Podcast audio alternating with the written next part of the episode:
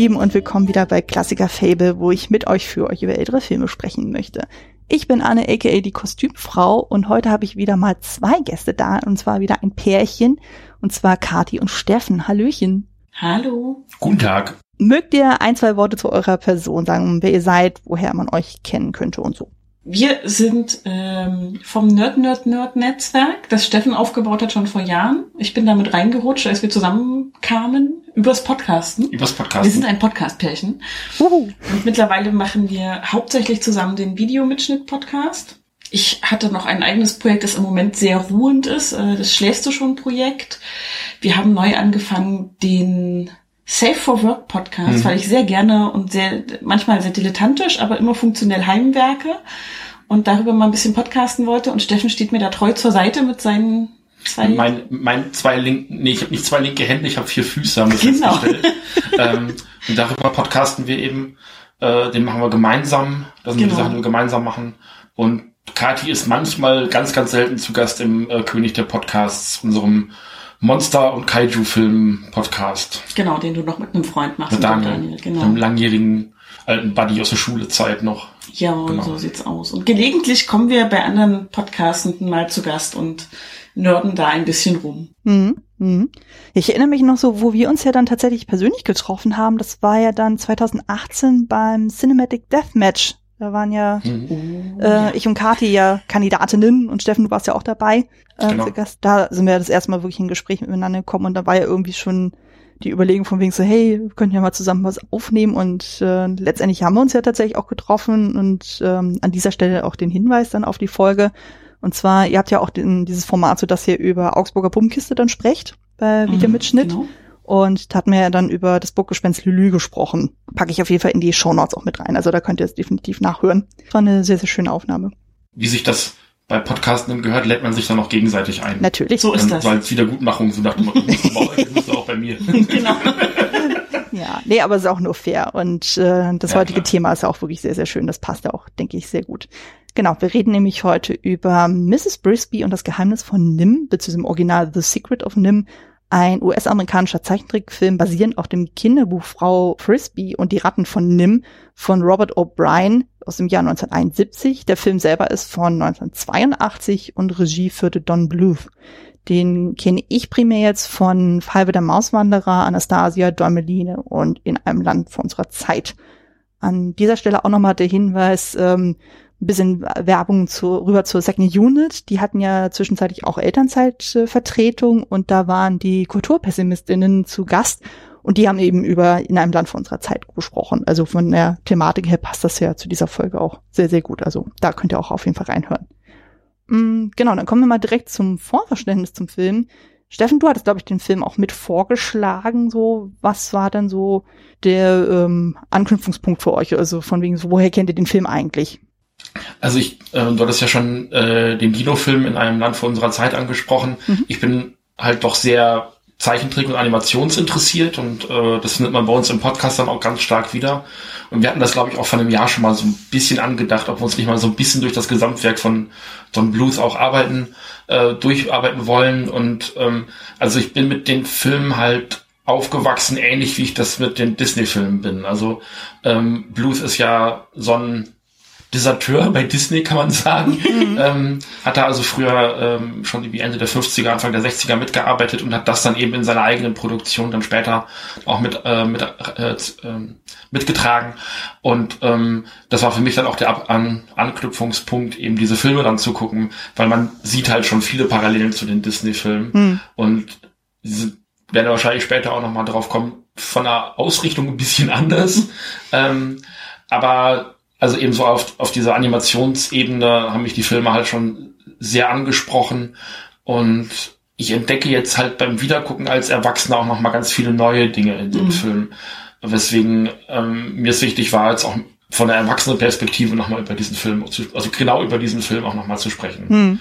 So in einem Land vor unserer Zeit ist so unfassbar kinderkompatibel. Ja. Oh ja. Ähm, was nichts Schlimmes ist, im Gegenteil, also das ist schon auch eher ein Familienfilm, trotz der ganzen Düster, Düsterheit, die da in dem Film drin ist. Aber das ist jetzt bei diesem Film irgendwie nur zum Teil so. Und da habe ich dann gedacht, dann schlagen wir den vor, weil er, glaube ich, auch bei dir auf irgendeiner Liste mit drauf stand. Mhm. Dann nehmen wir den mit in die Vorschläge rein und da hast du ja relativ zügig gesagt, den musst du unbedingt damit uns besprechen. Ich kannte den noch gar nicht tatsächlich, außer den Oh. Namen nach.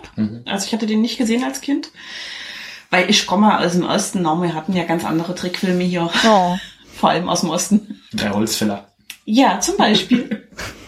und auch Nupagadi und so, Ja. die ganzen Geschichten. Und ich habe, also mein Berührungspunkt mit dem Film ist, dass ich den lange verwechselt habe mit einem anderen, weil ich die Titel immer durcheinander geschmissen habe, nämlich The Secret Book of Kells, heißt der so? Ah, ja. aber das ist Mhm. Ja, ja, ich kannte beide, aber halt nur den Titelwortlaut Okay. sozusagen. Also weder die ähm, das Artwork noch sonst irgendwas. Und ich habe das irgendwie Geheimnis von Nim, Secret Book of, also Geheimnis Buch von, das ging bei mir im Kopf immer durcheinander. Hm. Und als wir uns auf den Film geeinigt hatten, dachte ich so, das ist doch der, der mit der schönen Geisterkatze. Und dann dachte ich so, nee, warte, das war der andere. Hier gibt's auch eine Katze, aber eine ganz andere. Oh ja, oh ja. Ähm, ja, bei mir war das wiederum so, da ist es tatsächlich ein Kindheitsfilm. Also ich bin ja 86er Jahrgang und ähm, das war dann halt gang und gäbe, dass meine Eltern, ich glaube insbesondere mein Vater, ganz, ganz viel auf äh, VHS-Kassette aufgenommen hat und unter anderem auch diesen Film und da musste ich halt sehr schmunzeln, weil ähm, da schlage ich so ein bisschen die Parallele zu eurem Podcast und so. Ihr habt ja neulich über Kleiner König Kallewirsch gesprochen. Mhm. Und das Lustige ist, genau äh, eben Kallewirsch und Secret of Nim waren beides auf derselben Videokassette. Und dann, ja, so, und ich kann, ich weiß noch ganz, ganz genau sozusagen, also als allererstes war Kalle Wirsch dann drauf so und ganz in der finalen Szene hat ja dann ähm, eben die Titelfigur ja dann so das finale Lied und am Ende sagt er irgendwas von wegen, lebt wohl ihr Leute, adieu. Und noch bevor er adieu zu Ende sagen kann, Schnitt ist auf einmal, geht dann das Secret of Nim dann los. Ähm, das habe ich noch genau geistig vor Augen, so wo ich dann ganz genau, okay, dann siehst du in dem Moment dann auf einmal die Hand von Nicodemus, die er dann eben in dieses Buch dann reinschreibt mit dieser goldenen Schrift und so, ah ja, okay, also das ist so eine Kindheitsänderung, die sich so eingebrannt hat. Also von daher, An solche Aufzeichnungen kann ich mich auch gut erinnern, weil da wurde die Länge von so einer VHS-Kassette wirklich bis aufs Letzte ausgereizt, Oh ja. dass da ganz viel draufpasst, ne? So dieses. So habe ich als sehr junges Kind zum ersten Mal Nightmare Before Christmas gesehen. oh, was mich ein bisschen verstört zurückgelassen hat. oh, Verstehe ich. Ja, Naja, wenn man zu jung für den Film ist, ist auch gruselig Ja. tatsächlich. das stimmt, das stimmt. Also ich war jetzt äh, zu dem Zeitpunkt, also als ich das auf VHS gesehen habe, dann muss ich im Grundschulalter gewesen sein, also mindestens zweite Klasse. Weil ich weiß, so wir hatten den, da war ich äh, zu dem Zeitpunkt, ich bin ja sehr häufig umgezogen und zu dem Zeitfenster, also das muss äh, so Mitte, Ende, der, oder ja doch so, jetzt muss ich selber rechnen, so irgendwie so Mitte der 90er auf jeden Fall, so da haben wir in Wetzlar gewohnt, beziehungsweise in einem Nebendorf und äh, da hatten wir das auf jeden Fall. Ich erinnere nämlich nicht noch genau an diesen Holzschrank, so wo dieser riesen Fernseher da drin stand und da hatten wir die ganzen Videokassetten unten in der Schublade und da war der auch mit dabei. Auf meiner Videokassette waren übrigens Spaceballs und Nightmare Before Christmas. Oh, Das wäre eine schöne Kombination. Wir machen schön Double Feature auf jeden Fall. auch sehr geil. Ja, also so findet man immer wieder großartige Schätze dann, so die sich auf, auf VHS dann tummeln, insbesondere wenn da so mehrere Sachen hintereinander ähm, aufgenommen sind. Aber Das gut. ist privat kopiert. Ja, why not? Genau. Ähm, ich würde mal vorschlagen, wir gehen jetzt mal auf den Inhalt ein. Ich hatte schon im Vorfeld gehört, so Kati macht das gleich dann.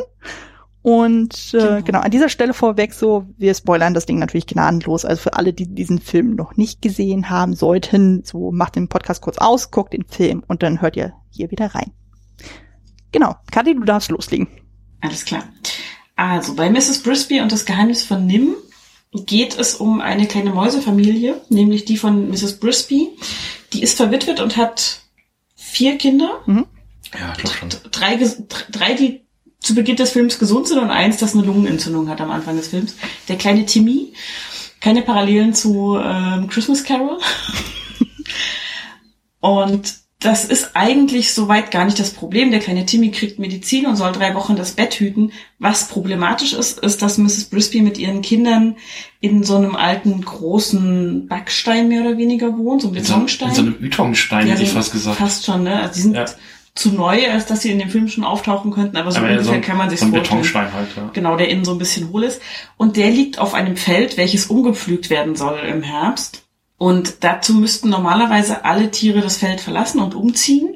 Das geht aber halt schlecht, solange der kleine Timmy krank im Bett liegt und das auch nicht verlassen darf mit seiner Lungenentzündung. Deshalb sucht Mrs. Brisby nach Wegen, diesen Umzug hinauszuzögern. Das geht erstmal mit ein bisschen Sabotage von dem Traktor los. Und während sie alles Mögliche unternimmt. Also auch während sie Medizin besorgt, schon trifft sie auf eine Krähe, nämlich Jeremy, der sehr freundlich, aber sehr tollpatschig ist und versucht ihr zu helfen und gelegentlich tatsächlich auch mal einen guten Rat hat. Nicht so oft, aber manchmal. Und als klar ist, dass der Traktor irgendwann repariert ist, bevor der kleine Timmy gesund ist, sucht sie nach anderen Wegen. Und jemand aus dieser Mäusegesellschaft rät ihr doch zu der großen alten Eule im Wald zu gehen und die um Rat zu fragen, weil die ist weise und überhaupt. Mrs. Brisby findet den Vorschlag erstmal nicht ganz so toll, weil naja, Eulen und Mäuse, Nahrungskette, hm, schwierig. Man ahnt, warum sie Angst vor der großen Eule hat und Jeremy verspricht aber, er fliegt sie hin und er passt auch auf sie auf ein bisschen und sorgt dafür, dass sie wieder zurückkommt. Und sie bekommt noch den Hinweis, glaube ich, dass sie Bescheid sagen soll, dass sie die Witwe von Jonathan Brisby ist. Das tut sie auch und darauf reagiert die Eule ganz eigentümlich. Und äh, Mrs. Brisby weiß gar nicht so genau, warum die jetzt so reagiert. Aber die Eule ist wahnsinnig ehrfurchtsvoll plötzlich, als der Name Jonathan Brisby fällt. Und rät ihr, A, diesen Umzug zu machen. Also sie sagt, das geht einfach nicht, weil ich kann mein Kind nicht aus dem Bett holen, das hat Lungenentzündung. Zu den Ratten zu gehen. Dieses Feld gehört zu einem Bauernhof und auf diesem Bauernhof, wie sich es gehört, leben verschiedenste Tiere, unter anderem auch Ratten, die in so einem Rosenbusch vorm Haus ihren Unterschlupf haben. Und auch da traut sie sich nur so halb hin, weil die Ratten halt auch eher als gefährlich gelten und als nicht besonders ähm, in der Gemeinschaft verankert, sage ich mal, von den anderen Feldtieren, die da so rum rumwuseln. Sie traut sich dann aber doch hin, trifft dort zum einen auf ähm, Mr. Ages heißt er, glaube ich. Ähm, das ist so ein alter Mäuserich, der ihr schon den Rat gegeben hat, zur großen Eule zu gehen, der ihr das medizinische Pulver gegeben hat. Das ist so ein, so ein Wissenschaftler-Alchemist-Typ. Genau, also ja. der ist so ein bisschen der weise alte Typ in der Mäusegesellschaft. Und der ähm, scheint auch mit den Ratten in Kontakt zu stehen. Und sie ist erst verwundert und kommt dann in diesen Rattenbau und stellt fest, dass da lauter seltsame Dinge vor sich gehen im Sinne von, die nutzen Elektrizität, die haben Fahrstühle, die haben tauchende Fahrstühle tatsächlich, also mega cool fand, sah toll aus. Und ähm, haben so eine richtige kleine Gemeinschaft mit einem Senat und es gibt dann so einen Ältesten, das ist Nikodemus. Der hat auch am Anfang schon so angedeutet, dass dieser ähm, Jonathan Brisby, also der Mann von Mrs. Brisby, irgendein Opfer für die Gemeinschaft gebracht hat und deshalb nicht zu seiner Familie zurückkehrt, also deshalb gestorben ist. Und auf den trifft sie dann, nachdem sie auch an einer Ratsversammlung teilnimmt. Der verspricht auch ihr zu helfen und man kriegt aber schon mit, bei den Ratten ist nicht alles in Butter. Also irgendwie sind die besonders im Vergleich auch zu anderen Ratten. Da ist, steckt noch so ein bisschen Geheimnis dahinter, das sie noch nicht sofort erfährt. Und die liegen gerade so ein bisschen im Zwist. Es gibt einen unter den Ratten, dessen Namen ich gerade nicht parat habe. Weißt du den noch? Jenna? Ja, Jenna? Jenna und Justin Jenna? gibt's noch. Genau. Jenna und Justin, genau. Äh, Jenna ist so einer, der möchte gerne so, A, so ein bisschen die Herrschaft über die Ratten an sich reißen. Und B ist dafür, da zu bleiben, wo sie sind und weiterhin den Strom der Menschen zu klauen für ihre eigenen Sachen. Und eine andere Gruppe, die auch von Justin unterstützt und angeführt wird so ein bisschen, das ist ein sehr netter ähm, Rattenmann, der so die Wache anführt auch und alles. Ähm, der sagt, nee, wir können nicht ständig von Diebstahl leben und wir müssen umziehen in einen nahegelegenen Wald. Wir müssen da unser eigenes Ding aufbauen irgendwie. Es mhm. kann nicht sein, dass wir hier für den Menschen äh, einfach permanent klauen. Das ist nicht richtig. Und ähm, dieser Zwist wird so ein bisschen unter den Ratten ausgetragen und der Gender vor allem möchte gerne den Nikodemus, der immer noch König der Ratten ist, stürzen und dessen Posten innehaben, damit er bestimmen kann. Ähm, Mrs. Brisby unterhält sich dann mit Nicodemus, der erzählt ihr so ein bisschen tatsächlich, wo die Ratten herkommen und was auch mit ihrem Mann passiert ist, weil das wusste sie tatsächlich nicht. Sie hat nur gewusst, der ist nicht nach Hause gekommen, der ist gestorben. Und zwar stammen diese Ratten und auch Jonathan Brisby aus einem Labor. Und Mr. Ages auch. Mr. Ages auch, genau. Ja. Aus einem Labor, Nicodemus selber eben auch. Ähm, das NIM heißt, also in Großbuchstaben National Institute for Mental Health. Mhm. Und das ist ein menschliches Institut, das mit, naja, so einer Art Intelligenzdroge, sage ich mal, experimentiert hat. Die haben eben Ratten und Mäuse dazu benutzt, um rauszufinden, ob man jemanden intelligenter machen kann. Und es hat tatsächlich geklappt bei den Mäusen und Ratten. Und zwar sind die so intelligent geworden, dass sie ausgebüxt sind. Und Jonathan Brisby war eben einer der ersten, die da vorne weg mit dabei waren, die Wege ausgekundschaftet haben, Käfigtüren geöffnet haben etc und eben für die Ratten und auch für die wenigen Mäuse, die es geschafft haben, weil von denen leider viele im Ventilationsschacht geendet sind, ein neues Zuhause gefunden hat. Und deswegen sagt halt Nikodemus, stehen auch die Ratten alle irgendwie in der Schuld der Brisby-Familie. Deswegen sagt er, wir helfen dir, wir sorgen dafür, dass wir diesen Stein, in dem ihr wohnt, der euer Haus ist, ähm, auf die andere Seite der Gartenmauer verpflanzen können, während deine Kinder drin sind, damit äh, dein, dein kleiner kranker Junge nicht das Bett verlassen muss und du trotzdem keine Angst vorm Flug haben musst. Und der Plan wird dann in die Tat umgesetzt. Allerdings mit Hindernissen. Es ist eine Nacht- und Nebelaktion, könnte man sagen. Es regnet ganz fürchterlich. Die Ratten haben mit Seilzügen und Winden und alles Mögliche so eine große Konstruktion gebaut, die aber eben von Jenner sabotiert wird, weil der sagt, das ist doch die beste Gelegenheit, den ollen Nikodemus ähm, um die Ecke zu bringen. Das können wir wie ein Unfall aussehen lassen. Er hat noch einen Gehilfen dabei, der nur so ein bisschen halbherzig bei der Sache ist und sagt, naja, eigentlich will ich den ja gar nicht umbringen, aber Jenner bedroht ihn halt. Und so kommt es tatsächlich dazu, dass sie dieses ganze Gerüst sabotieren. Nikodemus tatsächlich stirbt bei der ganzen Aktion. Der Stein nochmal, in dem die Kinder noch drin sind, im Matsch versinkt. Tatsächlich und es ziemlich hilflos aussieht. An der Stelle kommt aber dann etwas zum Tragen, das Nikodemus bei seinem ersten Treffen mit Mrs. Brisby ihr gegeben hat, nämlich so ein Amulett. Da ist ein roter Stein drin und er hat gesagt, ja, und äh, wenn dieser Stein von einem mutigen Herzen getragen wird, dann setzt er besondere Kräfte frei. Und sie hat diesen Stein eben noch und schafft es damit, den Stein, ihre Familie zu retten, ähm, alles loszuwerden. Es kommt dann noch zu einem kleinen Duell zwischen Justin und Jenna, um ja, um diesen Zwist beizulegen letzten Endes. Und äh, Jenna überlebt den nicht so wirklich. Und äh, es geht aber dann für alle gut aus. Also die Mäusefamilie von Mrs. Brisby lebt dann auf der Gartenseite und die Ratten ziehen tatsächlich unter Justins Führung in den Wald. Und Jeremy, der, die Krähe, die immer so ein bisschen mit dabei war, fungiert so ein bisschen als Postbote zwischen mhm. beiden Gruppen. Und so ein bisschen als Comic Relief auch während des Films. Während mhm. des gesamten Films, ja. ja. Der verstrickt sich gerne in allen möglichen so. Ich habe noch so eine Abenteuersequenz ausgelassen, ähm, damit die Ratten nämlich diese Umsiedlung vornehmen können, müssen sie die Katze des Hofes außer Gefecht setzen. Die hatten wir ja schon angesprochen, dass es hier eine Katze gibt. Mhm. Äh, Dragon heißt sie und ist auch ein echter Drachen. Sehr dick, sehr schläfrig, aber auch sehr bösartig, wenn es ums mhm. Jagen von allem geht. Also Ratten, Mäuse, Vögel, keiner vor ihr sicher. Und Jonathan Brisby war tatsächlich immer der Mutige, der sich getraut hat, durch so ein kleines Stupfloch in die Küche zu gehen und Schlafmittel in das Essen von Dragon zu mischen, wenn die Ratten und Mäuse irgendwas Größeres geplant haben. Und da sagt Mrs. Brisby jetzt, naja, wenn mein Mann das nicht machen kann, dann springe ich eben ein, ich will ja meine Kinder retten. Und ähm, sie schafft es auch tatsächlich, das Schlafmittel dahin zu packen, ohne von Dragon gefressen zu werden. Dafür fängt ein Kind des Hauses und der Menschenkind sie und steckt sie in den Käfig. Darüber hört sie mit, dass ähm, die Menschen mit dem NIM-Institut telefoniert haben und die kommen wollen, um diese Ratten eben wieder einzufangen und ins Labor zurückzubringen. Ich glaube, der Vater arbeitet oder hat gearbeitet für das Institut. Irgendwie genau. So, hängt auf jeden Fall persönlich mit drin. Genau, irgendwie sowas.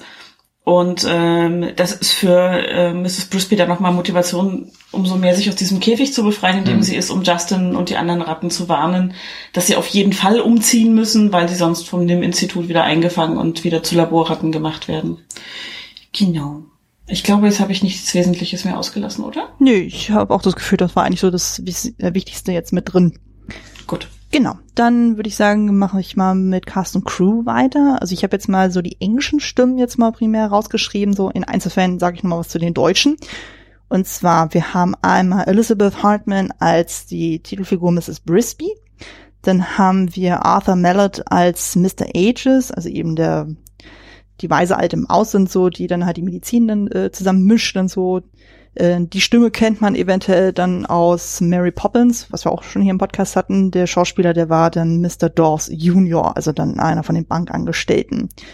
Dann haben wir John Carradine als die weise Eule, Derek Jacobi als Nicodemus. Ich denke mal, Derek Jacobi könnte man kennen. Also ich kenne primär von sämtlichen Kenneth Branagh Filmen, da ist er irgendwie immer vertreten, von Gosford Park oder auch von dem jüngsten Cinderella Film.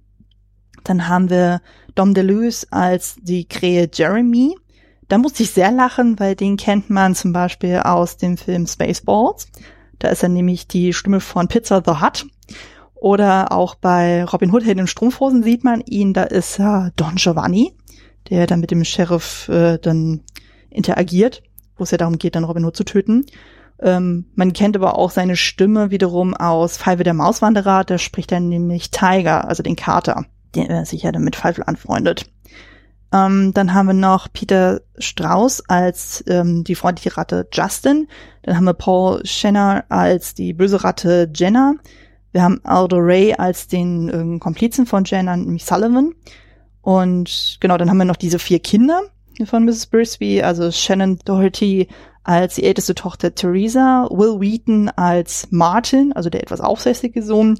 Den kennen wir die meisten ja, denke ich mal, durch Star Trek oder auch durch Big Bang Theory. Dann haben wir Ian Fried als der kranke Sohn Timothy und wir haben Jodie Hicks als Cynthia.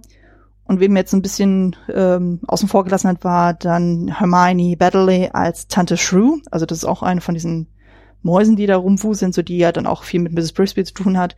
Und die war auch wiederum bei Mary Poppins dabei. Da war sie nämlich das Hausmädchen Ellen, die man ganz am Anfang dann auch sieht im Hause der Banks. Genau. Ähm, so viel zu den Schauspielern. Habe ich irgendjemand Wichtiges vergessen? Nee, sieht gut aus. Ja, okay. Nee, mir ist auch niemand aufgefallen. Aber es ist auf jeden Fall eine tolle Besetzung gewesen. Auf jeden Fall. Also genau, ein paar Sachen wollte ich noch zu den deutschen Stimmen sagen. Ich habe jetzt mal die rausgepickt, so die ich tatsächlich wiedererkannt habe, weil klar, ich als Kind habe den Film ja vorhin auf Deutschland gesehen und da kennt man ja die eine oder andere Stimme auch. Insbesondere wenn man als Erwachsene nochmal so drauf guckt. Und mir sind jetzt so ein paar aufgefallen, wo ich dachte, Moment mal, die kennt man doch irgendwie. Und wo ich sehr lachen musste, war zum einen hier bei unserer Titelfigur. Die wird im Deutschen gesprochen von Christine Höttl ähm, das ist die deutsche Stimme von Sissy aus Die Nanny und von Dolores Umbridge aus Harry Potter und der Orden der Phönix. Ach, guck. Ja. Äh, Mr. Ages wird im Deutschen gesprochen von Michael Habeck. Das ist die deutsche Stimme von Wilson aus Hör mal, wer da hämmert. Fand ich auch sehr mhm. schön. Ähm, dann haben wir noch ähm, Horst Sachtleben, das ist die äh, deutsche Stimme für Jeremy, also für die Krähe. Und im Deutschen spricht aber auch äh, Niles aus die Nanny, also dem Butler. Und zu guter Letzt ähm, für eben besagte Tante Shrew, das ist im Deutschen Alice Franz. Und die ist die deutsche Stimme von Laverne in dem Disney Glöckner von Notre Dame, also eine von den Gargoyle-Figuren. So wie ich sie verstanden hatte, so, ihr habt den Film ja auf Englisch gesehen, also mit den deutschen Stimmen seid ihr gar nicht so vertraut. Nee, also ich habe ihn jetzt nur auf Englisch geguckt. Genau, okay. musste ihn als Kind vielleicht Ich habe ihn als Kind wahrscheinlich auf Deutsch gesehen, aber das war jetzt auch, dass ich ihn das letzte Mal ganz gesehen habe, kann auch zehn Jahre her gewesen sein. Ah, okay. Dann sieht man so einen Film ja auch mit ganz anderen Augen und Ohren. Hm, okay, das dann, stimmt. Dann habt ihr es gar nicht mehr so auf dem Schirm. Okay. Ähm, zur Crew lassen Sie euch noch ein paar Sachen sagen. Also Regie, wie gesagt, war Don Bluth. Der schrieb auch das Drehbuch zusammen mit Gary Goldman, John Pomeroy und Will Finn, basierend auf der Buchvorlage von Robert O'Brien. Die Kamera führte Bill Butler, den kennt man auch von Grease oder Hot Shots. Der Schnitt äh, stammte von Jeffrey Patch. Ähm, die Musik, also auch sehr prominent von Jerry Goldsmith. Den hatten wir hier im Podcast schon mal. Er war nämlich auch der Komponist für Poltergeist. Man kennt ihn aber auch von dem Disney Mulan-Film, also von dem Zeichentrick Mulan, äh, von Das Omen oder auch von Legende. Und ähm, ja, zu den ganzen Animatoren so, das äh, wäre jetzt einfach zu lang gewesen, jetzt alle aufzulisten. Ich habe mir jetzt mal so zwei explizit rausgepickt. Und einmal als Character Designer bei IMDb aufgeführt ist Buck Lewis. Den kennt man zum Beispiel durch ähm, diverse Disney-Produktionen oder Pixar, nämlich Tarzan, Lilo und Stitch, Der Schatzplanet, Madagaskar, Ratatouille oder auch Kung Fu Panda. Und für die visuellen Effekte war Fred Craig zuständig. Den kennt man auch von eben Fievel, von Rockadoodle und auch in der ganzen Disney-Renaissance-Phase war er auch in irgendeiner Form vertreten. Wollt ihr da noch irgendjemanden ergänzen? Nö. Nö, ich glaube, das ist ähm, so das, was man wissen sollte. Okay. Mehr kennen wir auch nicht. das ist völlig in Ordnung.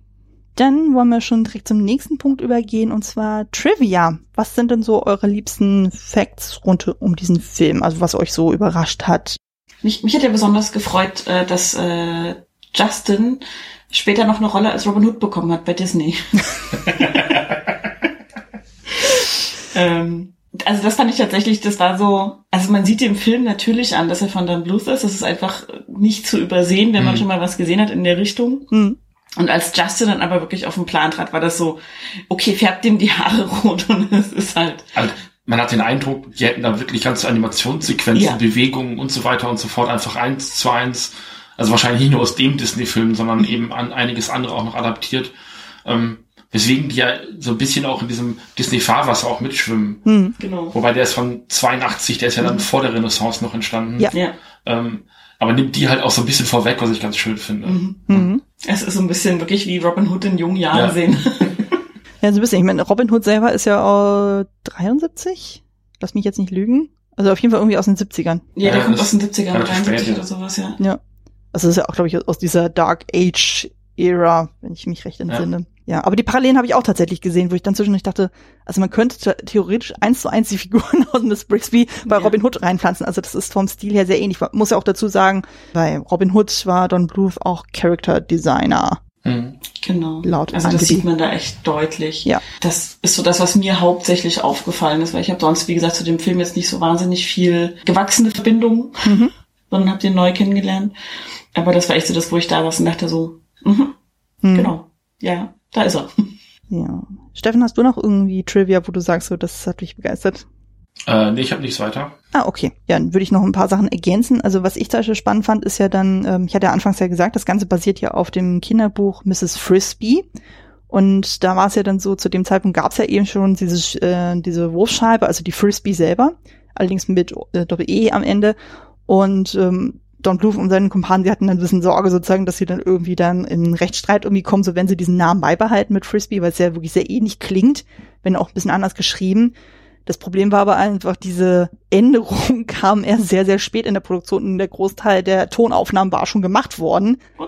Ja, dementsprechend haben sie, weil sie konnten die Leute nicht nochmal ankarren, so um das mit denen nochmal aufzunehmen, ähm, haben sie das dann so gemacht tatsächlich, dass sie dann äh, immer dann, wenn dann eben der Name Frisbee genannt wurde, haben sie dann geguckt so in der Tonspur, okay, wo äh, ähm, sagt jemand irgendwas mit Brr und haben dann einfach das Brr mit Brr dann ausgetauscht dann so und dann denken wir auch so, oh Gott, oh Gott, das muss doch eine Heidenarbeit gewesen sein. Also das fand ich total abgefahren. Ähm, auch interessant fand ich den, den Effekt dann so, also wir hatten ja schon mehrfach angesprochen, so äh, Don Bluth und seine Kumpanen stammen ja eigentlich ja von Disney, also die haben für die auch gearbeitet und die haben sich ja dann eben in der 70er, Anfang der 80er dann entschieden, dann eben Disney zu verlassen und haben ja auch so ein paar Kumpanen dann noch mitgenommen. Ich glaube sogar 20 Leute sind noch mitgekommen. Und äh, das Ding war halt so, die hatten ja schon vorher, noch zu Zeiten von Disney, diesen Film angeboten, haben gesagt, hey, wollen wir nicht dieses Thema machen?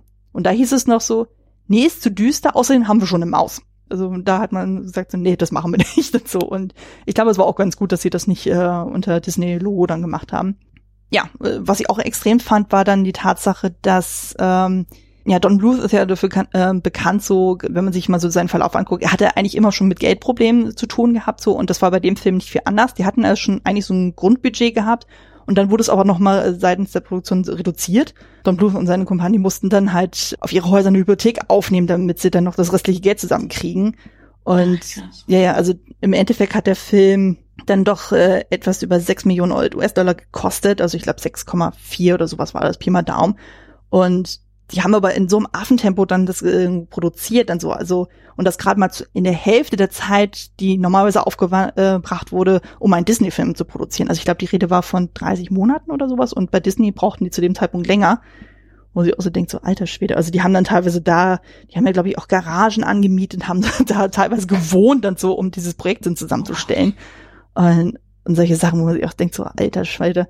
Und es war dann tatsächlich dann auch, ähm, dann komme ich auch gleich zum Release, zu dem Zeitpunkt der erfolgreichste äh, Nicht-Disney-Zeichentrickfilm, als er ähm, dann in die Kinos dann kam. Ähm, genau, dann sage ich mich was zum Release auch direkt.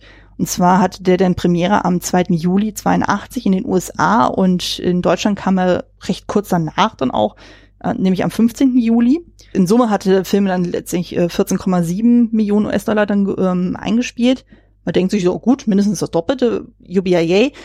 Das Problem ist aber dann, zu dem Zeitpunkt lief parallel auch noch E.T. im Kino. Und glaube ich auch noch Poltergeist und noch so ein paar andere. Also sprich, im, so im direkten Fahrwasser, so ist das ein bisschen schwierig gewesen. Also von daher war es jetzt nicht so der Massenerfolg so, aber man konnte sagen, ja gut, ähm, geht schon so weit so, aber er wurde dann auf dem Videomarkt erfolgreicher. Und er wurde auch von den Kritiken sehr gelobt, denn so gerade weil er auch vom Stil her sehr, sehr anders war als das, was man von Disney und Co. dann so kannte. Und bei den Awards dann so, da habe ich zumindest so zwei Sachen explizit gefunden. Das eine war bei den Saturn Awards, ähm, da ist er ausgezeichnet worden als bester animierter Film und er war nominiert für den besten Fantasy-Film. Da verlor er wiederum gegen Der dunkle Kristall von Jim Henson. Ist auch eine harte Konkurrenz. Das ist wirklich eine harte Konkurrenz. Ähm, und dann noch den, dann gab's noch den Young Artist Award und da war er auch nominiert für den besten Familienfilm. Ähm, also im Bereich animiert, Musical oder Fantasy und da verlor er tatsächlich gegen E.T. Und genau, 1998 gab es dann tatsächlich eine Fortsetzung, allerdings nur für den DVD-Markt, ähm, ohne dass Don Bluth tatsächlich daran beteiligt war.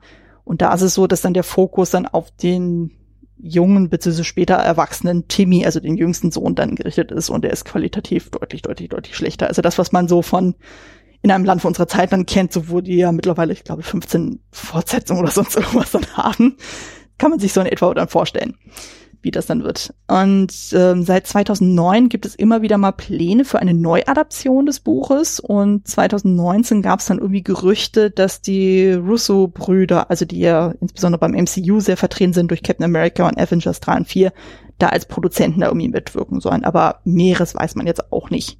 Und genau, zuletzt dann noch, ähm, also die heutige Einordnung, also der Film wird bei Letterbox mit 3,7 von 5 Sternen bewertet und bei IMDb mit 7,6 von 10 Sternen. Also halt guter Durchschnitt. Pi mal Daumen. Mhm. Genau. Ähm, dann kommen wir mal zum persönlichen Eindruck. Wie stehen wir denn jeweils zu dem Film? Soll ich anfangen? Ja, fang du mal. Ähm, weiß, dass ich mit den Don Bluth-Filmen, als ich klein war, nicht besonders viel anfangen konnte. Mhm. Ich habe die gesehen, weil die bunt waren und animiert waren und weil es halt auch oft lief. Also äh, die, die liefen halt oft irgendwie bei Super RTL oder verschiedenen anderen Sendern, manchmal auch im Abendprogramm, ähm, als ich äh, noch ein junger Nerd war. Aber die waren mir tatsächlich als Kind alle einen Tacken zu düster. Mhm. Und das ging mir, glaube ich, mit diesem Film auch. Also es ist, ich habe das zwischendurch habe ich den Film jetzt aktuell auch mit irgendwie Bernard und Bianca trifft auch Watership Down beschrieben. Mhm. Und das glaube ich so, das ist, was der Film jetzt im Eindruck für mich hinterlassen hat.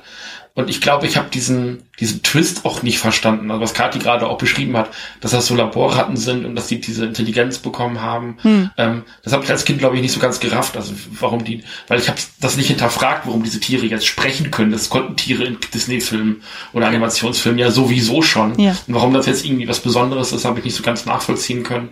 Ob der Film das gut oder schlecht macht, kommen wir vielleicht dann später nochmal drauf. Also da hatte ich auf jeden Fall eine ganz klare Meinung zu. Ähm, also diese, diesen, diesen Bruch eben zwischen Sprache und Intelligenz eben darzustellen.